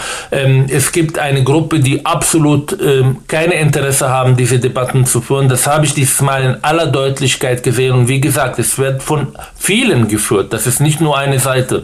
Das sind Islamisten, Vertreter der äh, migrantischen Community, die von Ausland gelenkt sind, die auch kein Interesse haben, diese Integrationsdebatte zu führen. Ähm, ein paar Journalisten, die mitmachen, machen und die äh, dann äh, diese Vorwürfe machen, äh, es wäre rassistisch, das und das zu benennen, die mit Alternativfakten kommen, um das zu relativieren. Und am schlimmsten ist natürlich diese Diffamierungsversuche, die wirklich von Jahr zu Jahr heftiger und heftiger werden. Ich habe so viele Menschen begleitet, äh, mit denen befreundet war, die vor vier Jahren so deutliche Sprache gefunden haben, die Sachen in aller Deutlichkeit genannt haben, haben oder benannt haben. Und seitdem sie abhängig sind äh, bei der Finanzierung und bei den, ähm, ja, bei ihren äh, alltäglicher Arbeit ähm, genau von diese zivilgesellschaftliche äh, Kartell nenne ich das, der eigentlich ähm, äh, nur Interesse hat an eine bestimmte Haltung. Ähm, das herrschte auch in den Medien zum großen Teil, auch wenn die Medien jetzt nicht alle gleich Medien sind. Ähm, dann entsteht hier eine Atmosphäre, die die Menschen vermittelt, es lohnt sich nicht über solche Sachen zu sprechen. Es lohnt sich nicht, ähm, Themen anzusprechen, die vielleicht umstritten sind, sondern es lohnt sich einfach, ähm, Sätze zu finden, die nicht sagend ist, aber man hat irgendwie das Gefühl, man hat was gesagt. Und das ist für die Debattenkultur in einer demokratischen Gesellschaft unfassbar schädlich. Ich sehe die Medien, ich sehe vor allem die Talkshows und auch hier will ich nicht verallgemeinern. Ich meine, ich war letzte Woche bei Markus Lanz und der bemüht sich auch sehr, immer wieder solche Themen auch anzusprechen. Aber wenn ich dann die anderen Talkshows anschaue und was in den letzten fünf Jahren äh, nicht angesprochen wird, ähm, dann muss ich das absolut kritisch betrachtet, was da abgeht. Am 12. Februar wird in Berlin gewählt, also Wiederholungswahl für die vollkommen vergeigte im vergangenen Jahr. Du unterstützt in dieser Wahl oder in diesem Wahlkampf die FDP. Warum? Ist die anders in diesen Fragen? Ich unterstütze beratend die FDP, weil ich vor allem Berliner bin und weil, äh, wie du sagst, äh, diese Zustände, die in Berlin herrschen, nicht mehr äh, zu dulden sind. Also wie oft müssen wir dann warten, bis überhaupt äh, ähm, die Leute unzufrieden sind und merken, dass die Politik, die diese Senat betreibt, nicht ankommt. Und ich rede hier von ähm, Verwaltung, der gar nicht funktioniert. Ich musste letztes Jahr für meine Tochter einen Pass beantragen und ich muss jeden Morgen, musste jeden Morgen fast einen Monat lang um 8 Uhr aufstehen, um nach Termin zu suchen und dann ähm, enttäuscht zu sein, dass es keine Termine mehr da gibt. Ich merke es in der, in der Umgang mit der Polizei, ich merke es bei der Umgang mit Integration, ich merke es bei dem Umgang mit Rassismus und das ist mein Thema und deshalb habe ich mich für die FDP entschieden, ohne jetzt Wahlkampf machen zu wollen. Aber es kann nicht sein, dass wir einen Senat haben, der seit Jahren eigentlich ausschließlich nur von Antirassismus spricht und wie wichtig, dass man irgendwie Gleichberechtigung, Gleichbehandlung und alle eine Chance brauchen, haben wir im Silvester gesehen. Wenn es aber um die Bildungspolitik geht, dann versagt dieses Senat seit Jahren. Man investiert nicht in Schulen, wo man investieren soll. Äh, in Berlin ist wie kein anderes Bundesland ähm, oder vielleicht auch ein europäisches Land äh, die Chancen auf Bildung von Kindern abhängig von der Postleitzahl ihrer Eltern.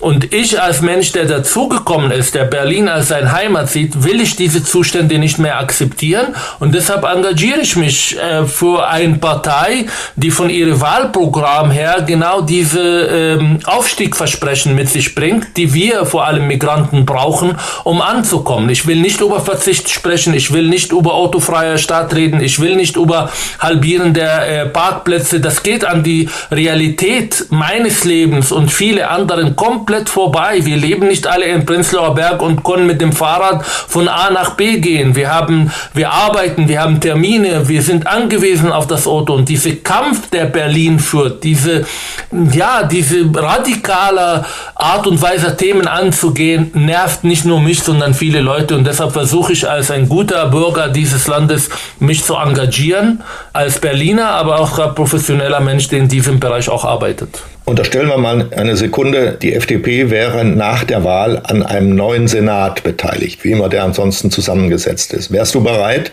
eine Funktion in Berlin, eine politische Funktion zu übernehmen? Ich äh, kann jetzt Auf nicht Ja Gebiet? sagen und auch Nein. Äh, in meinem Gebiet bin ich immer bereit gewesen, ähm, auch Verantwortung zu übernehmen. Übrigens äh, vor ein paar Jahren in Hamburg als Antisemitismusbeauftragter. Aber ich war damals unbequem für die äh, SPD-Grüne geführte äh, Regierung. Ich ähm, will mich engagieren. Ich verstehe auch mein Ankommen in Deutschland als mitzugestalten. Ich finde es problematisch, ähm, wenn man nur über Probleme hinweist, aber nicht dazu beiträgt, auch die Probleme zu lösen. Ob ich letztendlich das auf eine politische Amt tue oder in meine Arbeit, alltägliche Arbeit in Schulen, in Gefängnisse tue, das äh, muss ich nochmal nachdenken. Ich weiß es nicht, ob ich auch politisch äh, so geschickt bin und das machen kann. Also das ist für mich der erste Erfahrung und vielleicht brauche ich noch ein paar Leute, die mich unterstützen, ja, um mich hast diese mal, politische... Mich hast du schon mal gewonnen. Ich glaube, lieber Ahmed,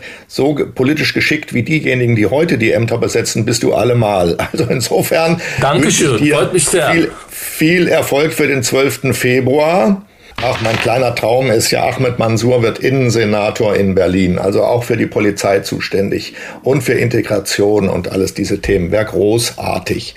Vielen Dank jedenfalls für diese Einordnung und die offenen Worte äh, an Ahmed Mansour, Chef von Mind Prevention in Berlin und Diplompsychologe. Wir bedanken uns für das Gespräch. Alles Gute. Vielen herzlichen Dank für die Einladung. Danke. Fragen wir doch, fragen wir doch. Wolfgang Bosbach und Christian Rach sind die Wochentester. Tester, Tester. Nur noch kurz die Welt retten. Keine Maschine oder ganz aktuell Parallelwelt. Wenn es einen Preis für die sprachlich schönste und pointierteste Beschreibung von Alltagssituationen geben würde, er müsste ihn bekommen. Kein Aprilscherz ist sein neues Album April, das vermutlich ganz bewusst bereits am 31. März erscheint. Und die dazu passende Clubtour führt ihn im Frühjahr nach der Premiere in Köln, unter anderem nach Hamburg und Berlin. Herzlich willkommen bei den Wochentestern. Hier ist der Songwriter und Sänger Tim Bensko. Hallöchen. Herr Bensko, bevor wir ins Gespräch starten, ein kurzer akustischer Einblick in Ihre größten Erfolge und in Ihren neuen Song. Mhm. Muss nur noch kurz die Welt retten dir. Noch 148 Mails checken. Wer weiß, was mir dann noch passiert, denn es passiert so viel. Ich bin doch keine Maschine, ich bin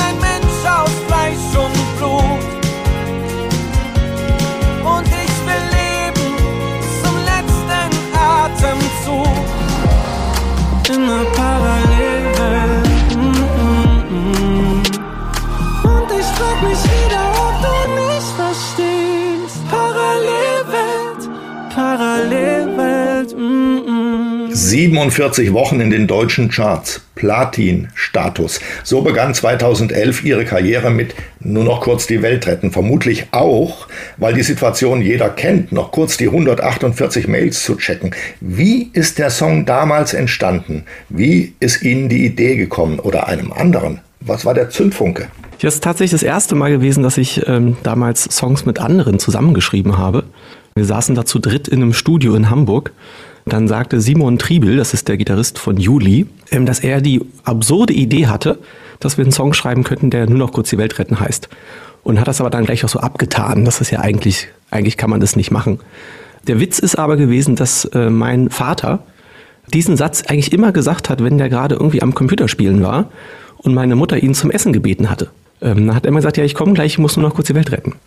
ähm, deshalb war dann für mich sofort klar, das ist irgendwie ein sehr gutes Thema, ähm, eben vorzugeben, gerade was ganz Wichtiges zu tun, aber eigentlich ja, sich mit totalem Nonsens zu beschäftigen.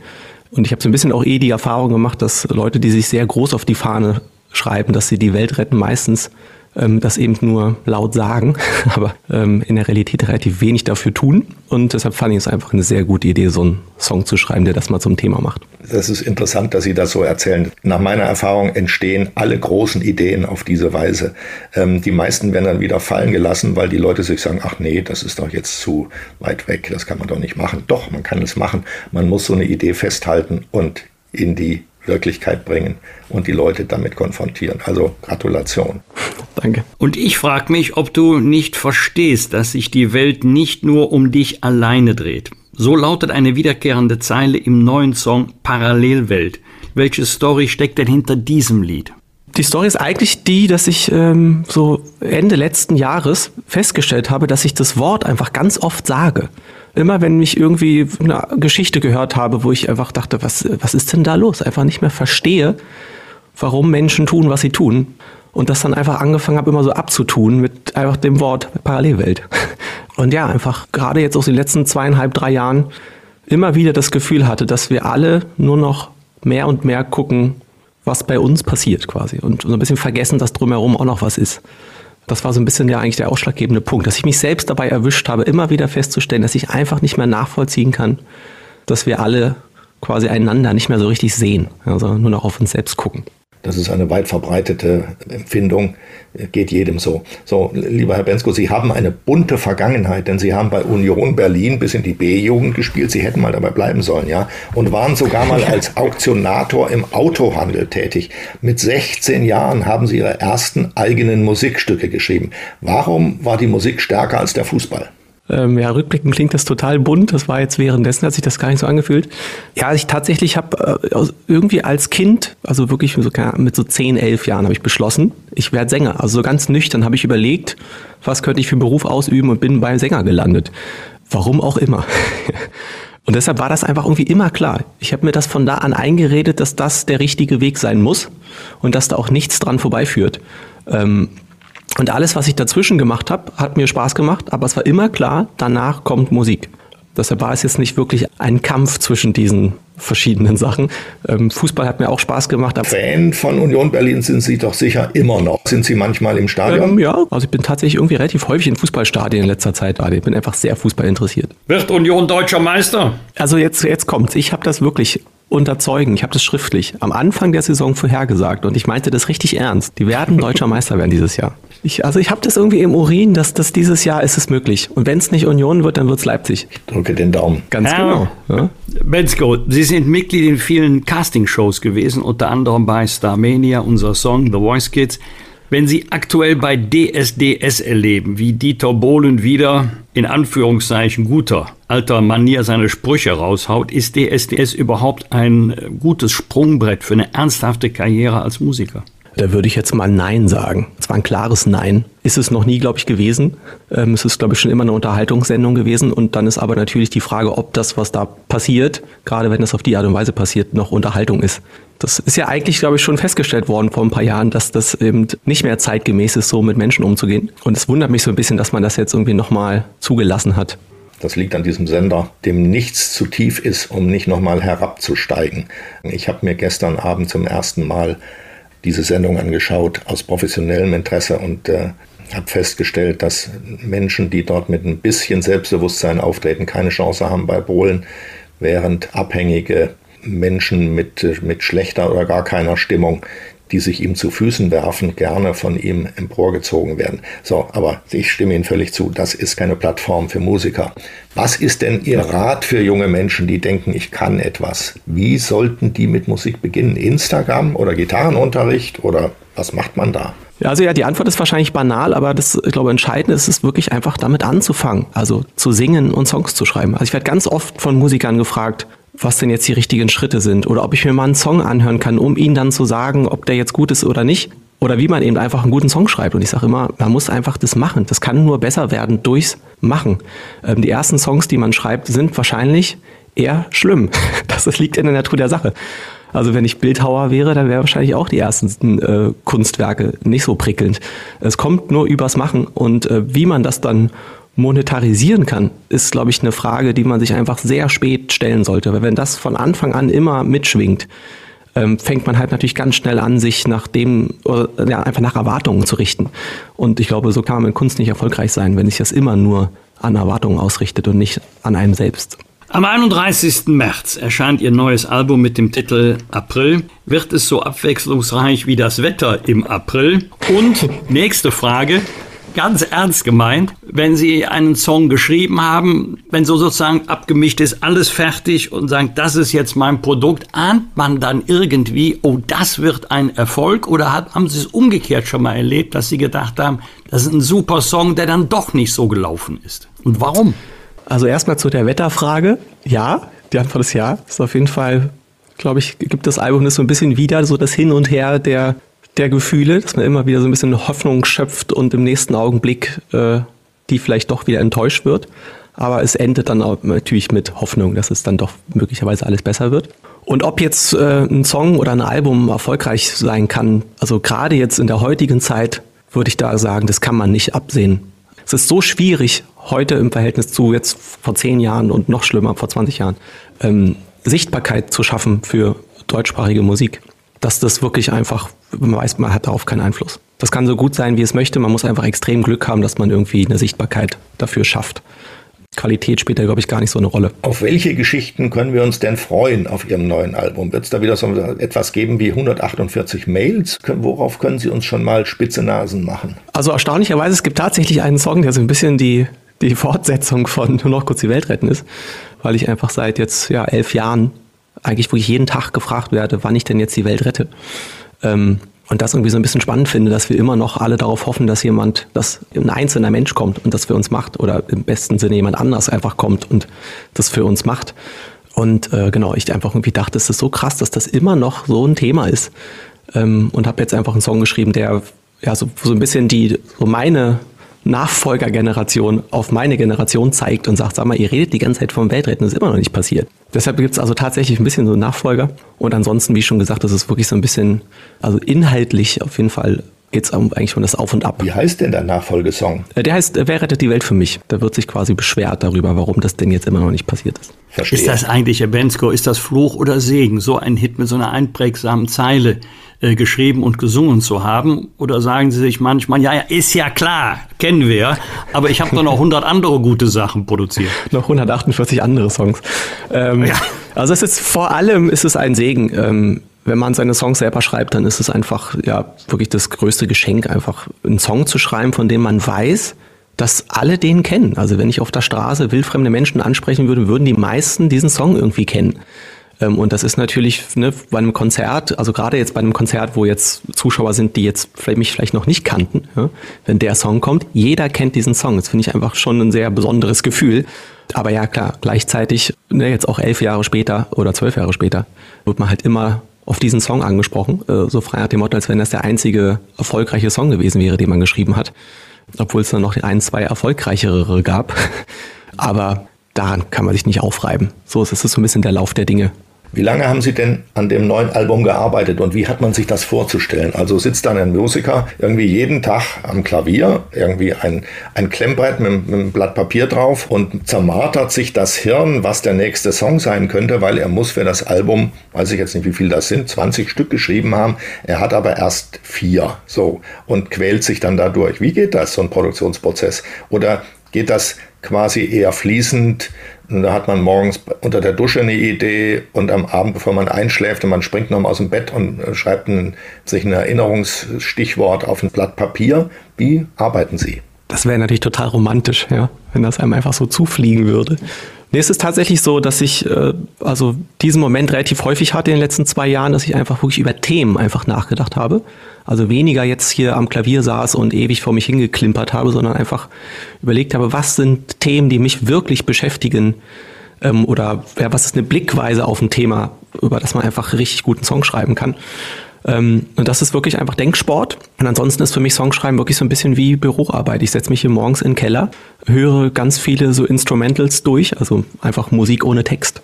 Und ja, versuche einfach darauf Texte zu schreiben. Und das ist jetzt wirklich gerade das letzte halbe Jahr, jeden Tag, von morgens bis abends. Das ist relativ unromantisch. Nichts mit Lagerfeuer und Eingebungen unter der Dusche, sondern das ist wirklich einfach Denksport und Kreuzworträtsel lösen in der Professional-Version.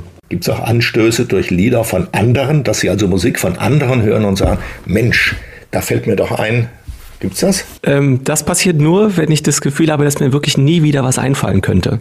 Dann fange ich an, verzweifelt Musik zu hören, in der Hoffnung, irgendwie inspiriert zu werden oder äh, Bücher zu lesen und gar nicht, also einfach nur um gute Wörter zu lesen oder äh, Formulierungen, um dadurch irgendwie auf eine Idee zu kommen. Da muss ich jetzt aber sagen, es ist jetzt bei dem Album zum Glück nicht passiert. Aber das hatte ich auch schon. Sie singen und erzählen Ihre Songs in deutscher Sprache. Doch geht es nach den Radiosendern, ist das out. Denn unter den 100 meistgespielten Songs im deutschen Radio war im vergangenen Jahr kein einziger in deutscher Sprache. Können Sie auch ohne Support durch das Radio gut leben oder sagen Sie, das gute alte Radio ist immer noch notwendig, wenn man Erfolg beim breiten Publikum haben möchte? Also ich glaube, wenn man mit, ähm, also in dem Genre, in dem ich unterwegs bin, erfolgreich sein möchte, geht es ohne Radio nicht. Bin ich mir ganz sicher. Und würde dem tatsächlich eben widersprechen, dass deutschsprachige Musik out ist. Das ist so ein bisschen, wie soll man sagen, da werden so ein bisschen die Kausalitäten vertauscht, was Radio sehr gerne als Argument anbringt. Weil, also am Ende, ne, wenn keine deutschsprachige Musik im Radio läuft, Leute ja gar nicht wissen, dass sie existiert. Dementsprechend auch gar nicht entscheiden könnten, ob ihnen das gefällt oder nicht ja, ich habe so ein bisschen einfach den Eindruck, dass jetzt so durch die letzten zweieinhalb Jahre man einfach versucht, den Leuten bloß nicht zum Denken vorzusetzen und deshalb eben einfach gerne ja, englischsprachige Musik spielt im Sinne von, da wird man jetzt wahrscheinlich eher weniger drüber nachdenken, was das bedeutet. Ja, was da ich sage wird. mal, Ihr neues Album ist ja auch wieder so ein Leuchtturmalbum in diesem Bereich. Das gab es eben noch nicht. Jetzt gibt es das. Da wird sich die Situation wahrscheinlich auch wieder ändern. Meinen Sie nicht? Wäre natürlich schön, ne? aber ich, äh, da mache ich mir jetzt relativ wenig Hoffnung. Aber am Ende des Tages kann man es jetzt eh relativ wenig beeinflussen. Ich versuche einfach äh, gute Songs zu schreiben, die mir Freude bereiten und glaube, dass man auch nur so ja auch dann Radios dazu kriegen kann, Songs zu spielen, wenn da irgendwie ein bisschen was Eigenständiges, Außergewöhnliches passiert, als jetzt, also im Gegensatz dazu, ne, Songs zu schreiben, von denen man irgendwie hofft, die würden jetzt gut ins Radio passen und ne, vielleicht spielen sie den dann. Das führt, glaube ich, auch zu nichts. Deshalb, das, was ich machen kann, habe ich gemacht, Songs schreiben, die mir Spaß machen und der Rest, ähm, der liegt jetzt nicht mehr in meiner Hand. Gregor Friedl, der ist Musikchef bei SWR 3, äh, sagt stellvertretend für viele Sender, Hörerinnen und Hörer, die vor drei oder vier Jahren noch Deutschpop gutiert haben, geben uns das Feedback, dass das derzeit nicht der Fall ist. Was glauben Sie? Ist das wirklich persönliches Feedback oder Marktforschung? Ähm, ja, also wahrscheinlich irgendwie beides. Ne? Also es ist ja schon so, dass ähm, jetzt in den letzten zehn Jahren relativ viel Deutsch-Pop im Radio lief. Und wie das dann immer so ist, wenn eine Sache funktioniert, dann wird die halt oft wiederholt.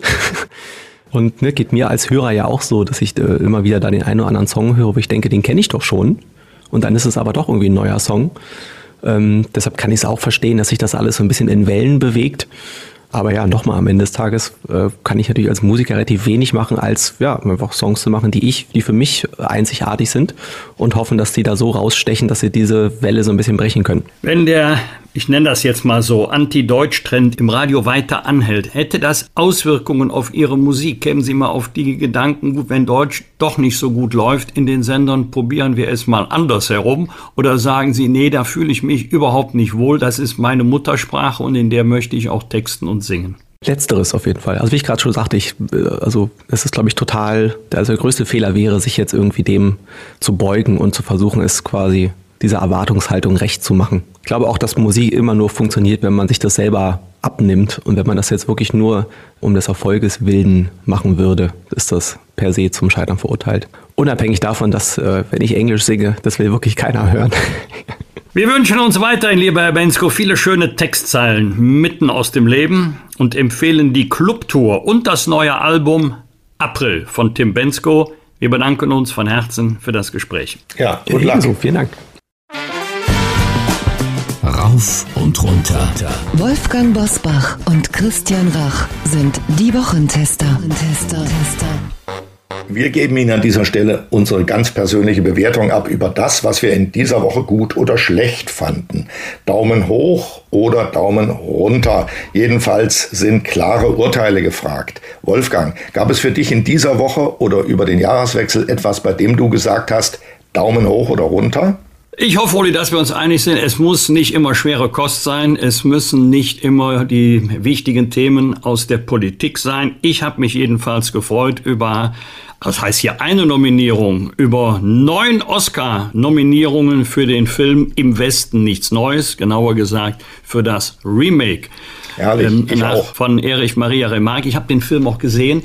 Also es ist natürlich schwer zu sagen, ein schöner Film. Also schön kann ein, ein solcher Film gar nicht sein, in dem Sinne, dass man sich sozusagen ästhetisch an den Bildern erfreuen kann. Aber es ist ein hervorragender Film. Es ist ein Film, der die Zuschauer packt. Und äh, natürlich, oder wir wissen, Nominierungen sind keine Oscars, aber alleine die Tatsache, neun Nominierungen und die Nominierung auch in der Kategorie bester Film Darüber habe ich mich wirklich sehr gefreut. Worüber ich mich gewundert, geärgert habe, je nach Betrachtung, ist über die anhaltende Debatte, ob die Revolutionsgarden im Iran durch die EU auf die Terrorliste gesetzt werden. Jetzt gibt es ja auch schon alleine bei der Ankündigung, gibt es ja die Drohung mit Reaktionen. Jetzt geht das Ganze hin und her. Wenn jetzt die Europäische Union sagt, nein, wir tun es trotzdem, nicht, dann entsteht natürlich der Eindruck, dass man vor Drohungen eingeknickt ist. In Fällen dieser Art empfiehlt sich immer, machen oder nicht machen, aber nicht Wochen oder Monate lang darüber reden, wenn man es am Ende doch nicht machen möchte. Das ist sogar kontraproduktiv. Uli, was hat dich geärgert oder gefreut?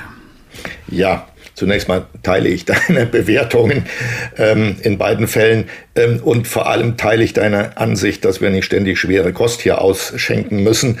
Mich hat sehr amüsiert, ein Auftritt äh, des satirischen Portals Postillon. Ja, das ist ja eine satirische Zeitschrift, die man im Internet lesen kann.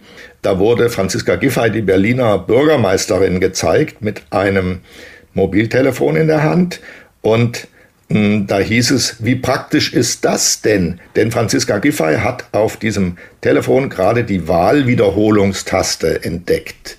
Sodass also gemeint war natürlich, sie kann jetzt durch einen Knopfdruck jederzeit die Wahlen wiederholen lassen, wenn da irgendwas schiefgegangen ist. Hat mich sehr gefreut. Gute Geschichte. Vor allem lenkt es auch, wenn auch satirisch und zum Lachen, die Aufmerksamkeit auf die politisch Verantwortliche und nicht etwa auf irgendwelche Leute in, bei Bürgerämtern, die da versagt haben. Nee, nee, da versagt es schon ganz oben. So, das hat mich sehr gefreut. Zweitens Daumen runter.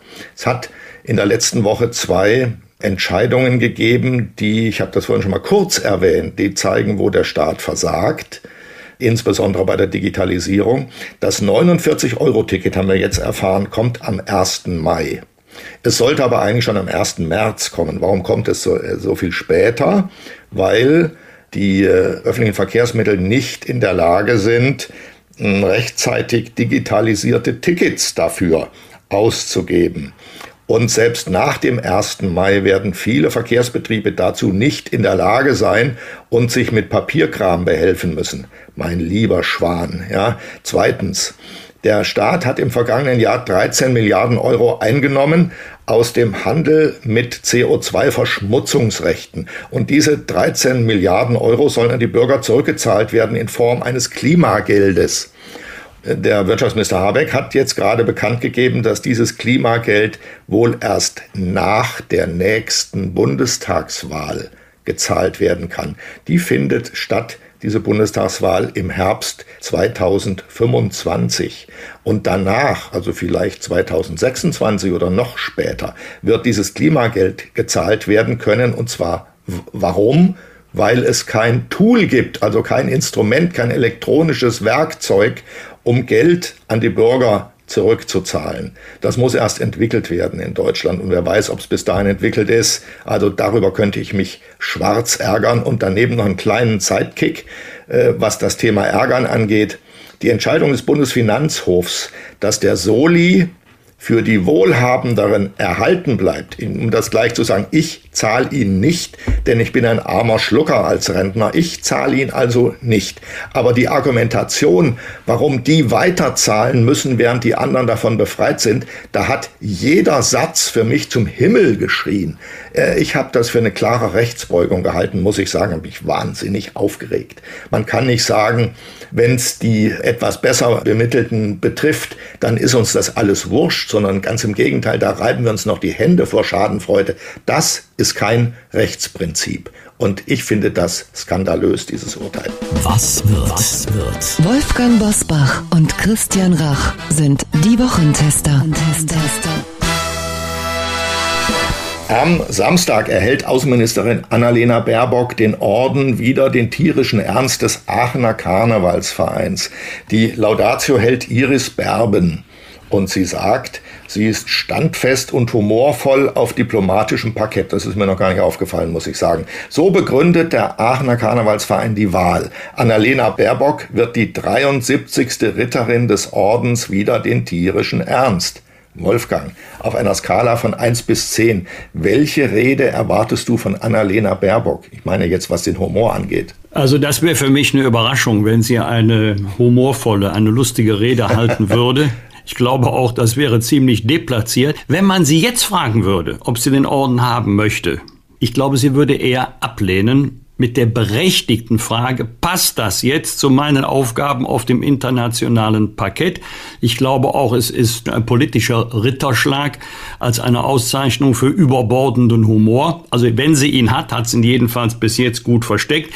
Ich erwarte auch gar nicht von der Außenministerin, dass sie auf der Humorschiene international unterwegs ist. Sie wird eher eine nachdenkliche Rede halten, auf keinen Fall, wie damals Norbert Blüm, Legende, eine Rede äh, zum Schenkelklopfen, sondern eher nachdenklich, der Lage angepasst, schon damit sie sich nicht des Vorwurfs ausgesetzt sieht, dass sie zur falschen Zeit die falsche Rede am falschen Ort gehalten habe. Ähm, deshalb erwarte ich eher nachdenkliche als lustige Töne.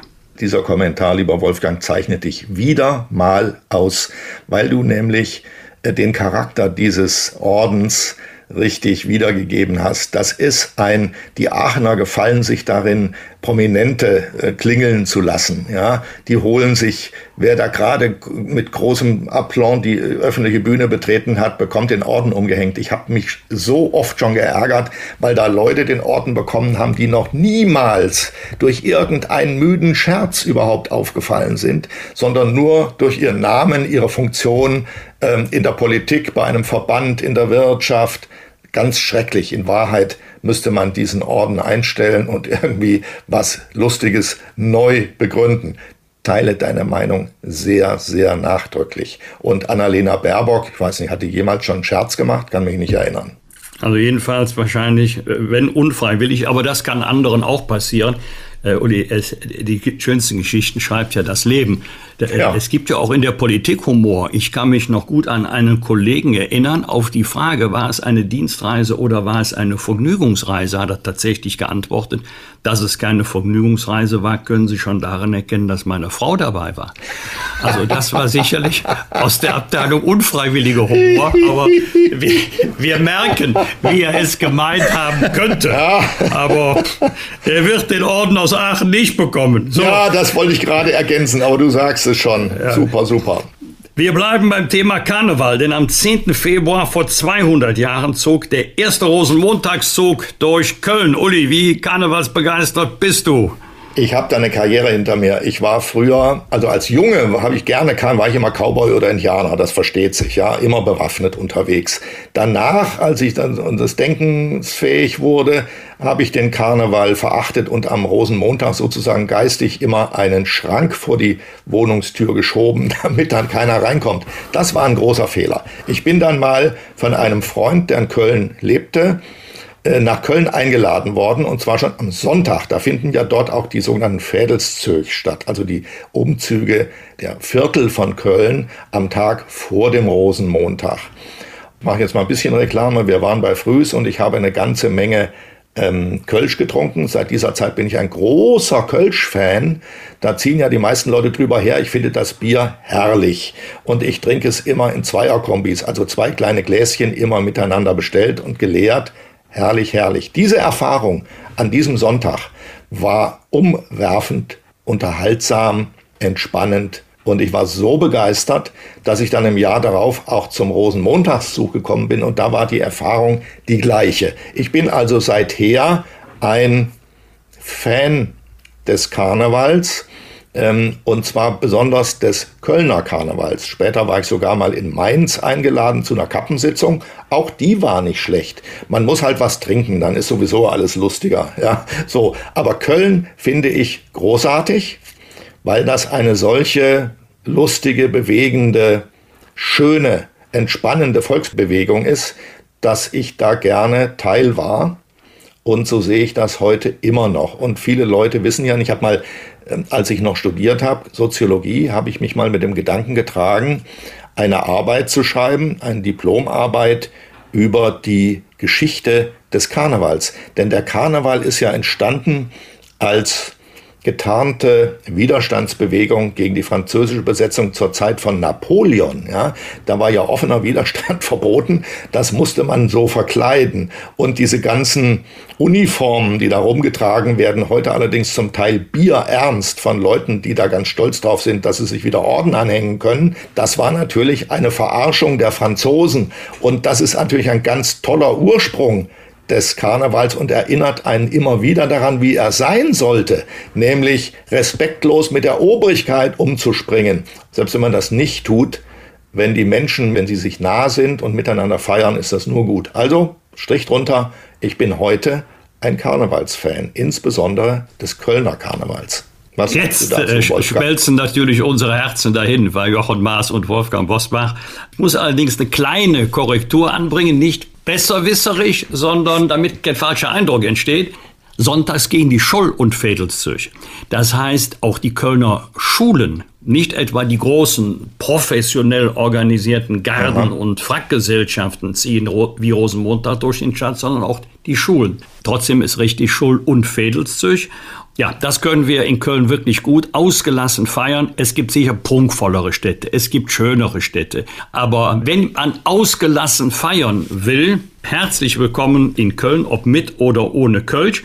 Man ist wahrscheinlich sehr erstaunt, wie schnell man dann ins Gespräch kommt. Ich kann mich noch erinnern, ich habe mal eine Delegation von Politikerinnen und Politikern aus Kroatien empfangen. Da fragt man ja immer, wie gefällt es Ihnen, was haben Sie schon gesehen? Äh, was fanden Sie besonders beeindruckend? Und ich dachte, jetzt kommt wie immer München, Berlin oder Heidelberg oder Rothenburg ob der Tauber. Nein, Sie waren in Köln eingekehrt in einem Brauhaus. Das fanden alle prima, auch weil man so unfassbar schnell Kontakt hatte mit der einheimischen Bevölkerung. Also herzlich willkommen dann Rosenmontag in Köln. Ich selber darf das gar nicht laut sagen, bin Rosenmontag in Magdeburg. Das ist das erste Mal seit oh, ewigen Zeit eine Veranstaltung. ja, ja. Es ist, es ist meine politische An dieser Stelle wäre meine politische Karriere im Rheinland beendet. Ja. ja. Ich will nur noch einen Satz ergänzen. Wenn ihr beiden schon Kölner seid, muss ich euch mal sagen, ich habe lange Jahre in Bonn gearbeitet und bin dann immer wieder nach Köln gefahren zum Einkaufen und dies und jenes zu machen. ähm, das Gewinnende an Köln ist nicht die Stadt als solche. Also wenn man schon sieht, dass der Hauptbahnhof direkt neben dem Dom steht, das konnte ich gar nicht fassen, als ich das das erste Mal gesehen habe. Ja, der Dom war aber früher da. Ja, ja. Und dann dieses ganze Gewusel von unterirdischen Straßenführungen. Mit einem Wort, das Schöne an Köln sind die Kölner und nicht die Stadt. Die Kölner sind wirklich ein Hammer. Ich habe mal eine Zeit lang für die Süddeutsche Zeitung als Korrespondent in NRW gearbeitet. Das Büro war in Düsseldorf und ich musste mich dann entscheiden als Neubürger, wo ziehe ich denn hin? Und ich habe den Fehler gemacht, nicht nach Köln zu ziehen, denn dort hätte ich die viel besseren Nachbarn gehabt. Davon bin ich überzeugt. Na, was sagt ihr jetzt, ihr Kölner? Du bist also ein Meter vor der Ehrenbürgerschaft in Köln. Absolut. Robbie Williams ist zurück in Deutschland, allein mit drei Konzerten am Sonntag, Montag und Mittwoch. Wo? Natürlich in Köln. Wolfgang, als Robbie Williams 2006 in Köln war, kamen an zwei Abenden 160.000 Menschen zum Open-Air-Konzert. Was glaubst du, kann Robbie Williams das Megastar-Image nochmal neu aufpolieren? Was heißt hier neu? Ich glaube, Robbie Williams hat sein Megastar-Image nicht verloren, ist ein herausragender Künstler. Ich glaube sogar, äh, dass drei Generationen zu seinem Konzert kommen werden. Er ist ja schon lange, lange Jahre unterwegs und ähm, 160.000 an zwei Abenden, also 80.000 pro Abend, das schaffen nicht viele. Und hat ja ein unglaublich breites äh, Repertoire. Aufpolieren ja, neu aufpolieren muss er nicht. Am Montag feiert John Kornblum seinen 80. Geburtstag. Er war Botschafter der USA in Deutschland von 1997 bis 2001. Aber ich bin jetzt selber überrascht, nur vier, fünf Jahre, gefühlt aber viel länger. Denn er hat sich auch Jahre später noch immer wieder in Debatten eingeschaltet, heute auch noch. Uli, fehlt uns so ein charismatischer Kopf wie Kornblum als US-Botschafter. Es ist ja interessant, dass wir uns an ihn besser und schneller erinnern als an Nachfolger und Nachfolgerin. Sehr richtig, der, der fehlt uns ganz sicher. Und so charismatisch war der Kornblum nun auch nicht. Aber der hat halt weiter in Deutschland gelebt, ist häufig in Fernsehtalkshows eingeladen worden, hat sich einladen lassen, hat zu allem Stellung genommen. Deshalb war er präsent. Die amerikanischen Botschafter, man muss ein bisschen hingucken, wie man äh, in den USA Botschafter werden kann an seinem so wichtigen Ort wie Berlin. Das geht nämlich schon dadurch, unter anderem, dass man als äh, Manager oder Eigentümer von großen Konzernen, als reicher Mensch, eine fette Wahlkampfspende für den späteren Präsidenten abgedrückt hat und zum Dank wird man dann Botschafter, wenn man das werden möchte. Und dann erlebt auch die Gattin des Botschafters mal eine interessante Zeit in Germany. Also das ist natürlich zu wenig, weil die Leute sind weder diplomatisch irgendwie erfahren, noch können sie reden, Viele Leute in der Wirtschaft, die dort Funktionen haben, können ja überhaupt nicht reden. Und wenn sie auf einer Hauptversammlung auftreten, sägen sie nur Knäckebrot, rhetorisch betrachtet. Das sind dann mehr oder weniger verstummte Leute. Nur ganz selten gibt es davon mal eine Ausnahme. Die fällt einem auch gleich wieder auf. Es gab mal eine Zeit, an die ich mich noch gut erinnere. Da gab es einen russischen Botschafter mit seiner Frau. Die russische Botschaft ist ja fast neben der amerikanischen, viel größer, fast daneben.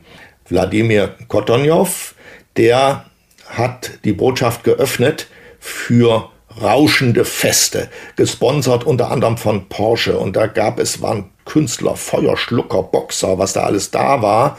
Und Hinz und Kunz eingeladen, Feuerwerk in der Nacht. Also alles aufgefahren, alles floss in Strömen. Irgendwelche bärbeißigen früheren Soldaten aus Sibirien sangen dort Kriegslieder und so weiter. Man konnte sich herrlich mit Wodka einen anzwitschern. So, die Russen haben in dieser Zeit dort so viel Bodengut gemacht, dass die Amerikaner ganz klein und unscheinbar daneben saßen und kein Wort mehr rausgebracht haben. Das hat sich inzwischen erledigt mit den Russen, aber nun haben sie beide keinen ordentlichen Botschafter und das ist wirklich, wenn man sich mal durch den Kopf gehen lässt, wie vielfältig, interessant und auch ungezähmt die USA sein können, ist das schon ein ziemlicher Mangel. Und da wird uns als Deutschen was vorenthalten. Erinnert ihr euch noch, die Schweizer hatten mal einen Botschafter mit seiner Frau. Wie hieß der nur noch mal? Wolfgang, du weißt das wahrscheinlich noch. Ja, ja, der ich hat, weiß genau, wenn du meinst. Der hat jede Woche, der hat jede Woche dreimal auf die Kacke gehauen. Die Zeitungen waren voll von seinen äh, lustigen Sprüchen und seine Frau die es liebte, sich sehr sexy anzuziehen, rauschte auf allen möglichen Events durch und die Schweiz war damals für eine gewisse Zeit das Zentrum der Diplomatie in Berlin. Ein bisschen sollte das so sein, denn die Botschafter haben ja heute kaum noch die ursprünglichen Aufgaben, die sie mal vor 200 Jahren hatten, nämlich wirklich ernsthafte politische Nachrichten zu übermitteln. Das machen ja die Staats- und Regierungschefs heute im direkten Kontakt. Ganz einfach, die telefonieren oder sehen sich alle naslang bei irgendeinem Gipfeltreffen. Und die Botschafter haben dann eher die Aufgabe, wenn ich jetzt mal von den wirtschaftlichen Kontakten absehe, sich ihr Land kulturell zu präsentieren. Also ein kleines Fass zu öffnen und zu zeigen, wie spannend ihr Land ist. Aber da dieses Fässchen öffnen die USA überhaupt keinen Spalt breit. Eigentlich müsste es in so einer Botschaft wie der amerikanischen einmal im Jahr Früher gab es das mal ansatzweise. Einmal im Jahr ein fettes Fest geben. Die Botschaft liegt ja am Pariser Platz, das heißt am Brandenburger Tor. Dort könnte man schon ein ordentliches Fest feiern. Also, so, ich jetzt, sehe, ähm, du guckst das Dschungelcamp, richtig? Habe ich diesmal nicht. Und ah, ich habe aber dann, als es vorbei Sonst wärst war, du gar nicht auf Thomas Bohrer gekommen. Ja, genau. ja, damals gab es damals gab's ja ne? Gerüchte, Schweizer Botschafter und die aktuelle amtierende Dschungelkönigin. Richtig. Deswegen bist, bist du top jetzt aktuell. Geht mir ein ganzer Blumenstrauß auf. Ja, ja komm, ja. tu doch nicht so, das hast du doch gewusst. also, äh, ich wollte dir nur die Vorlage noch, liefern.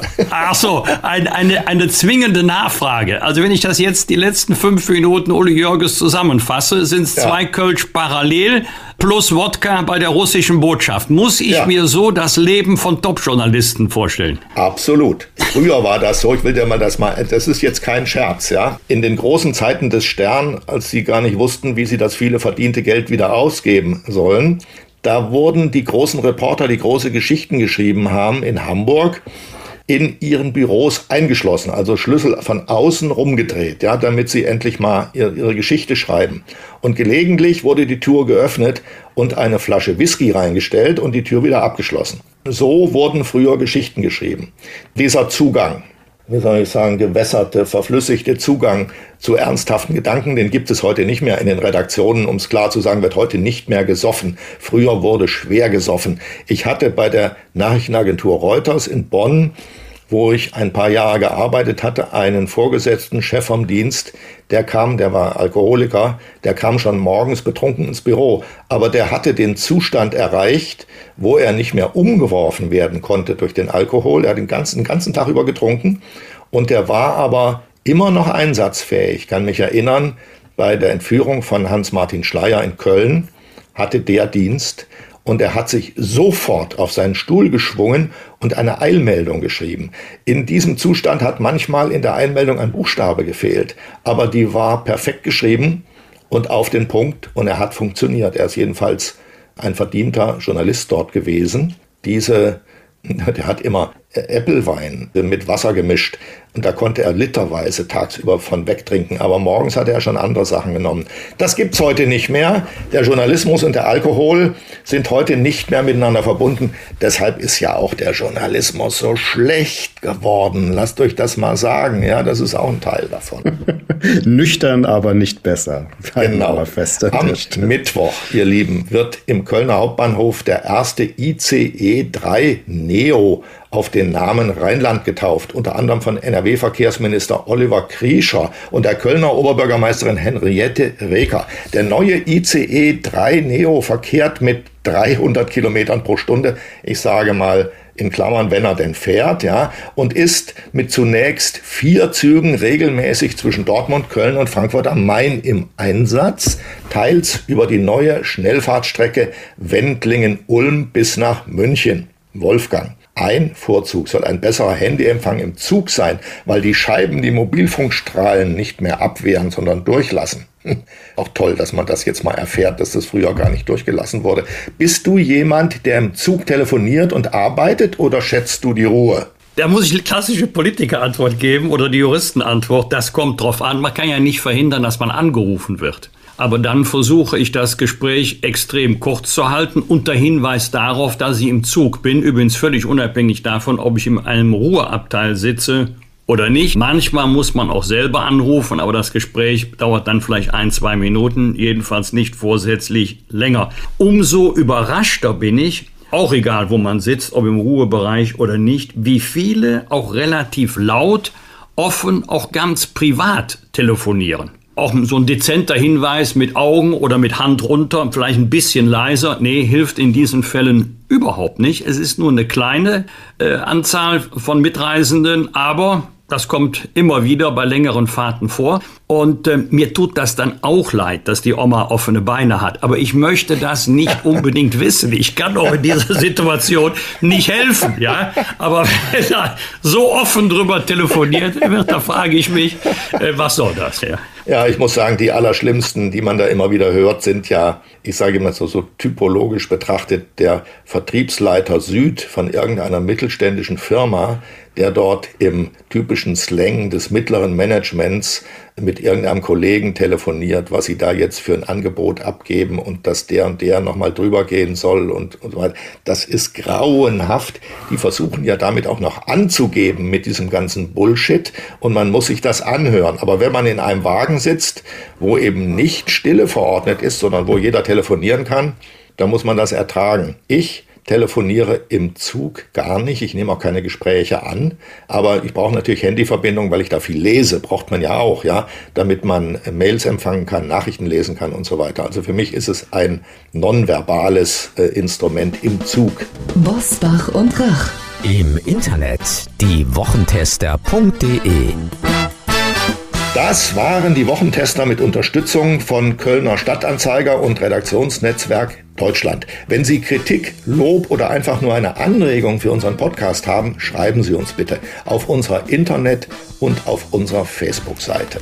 Fragen gerne per Mail an kontakt@diewochentester.de.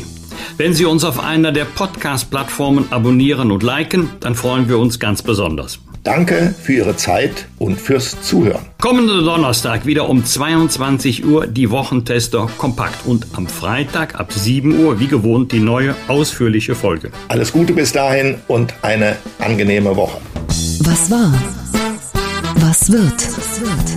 Wolfgang Bosbach und Christian Rach sind die Wochentester.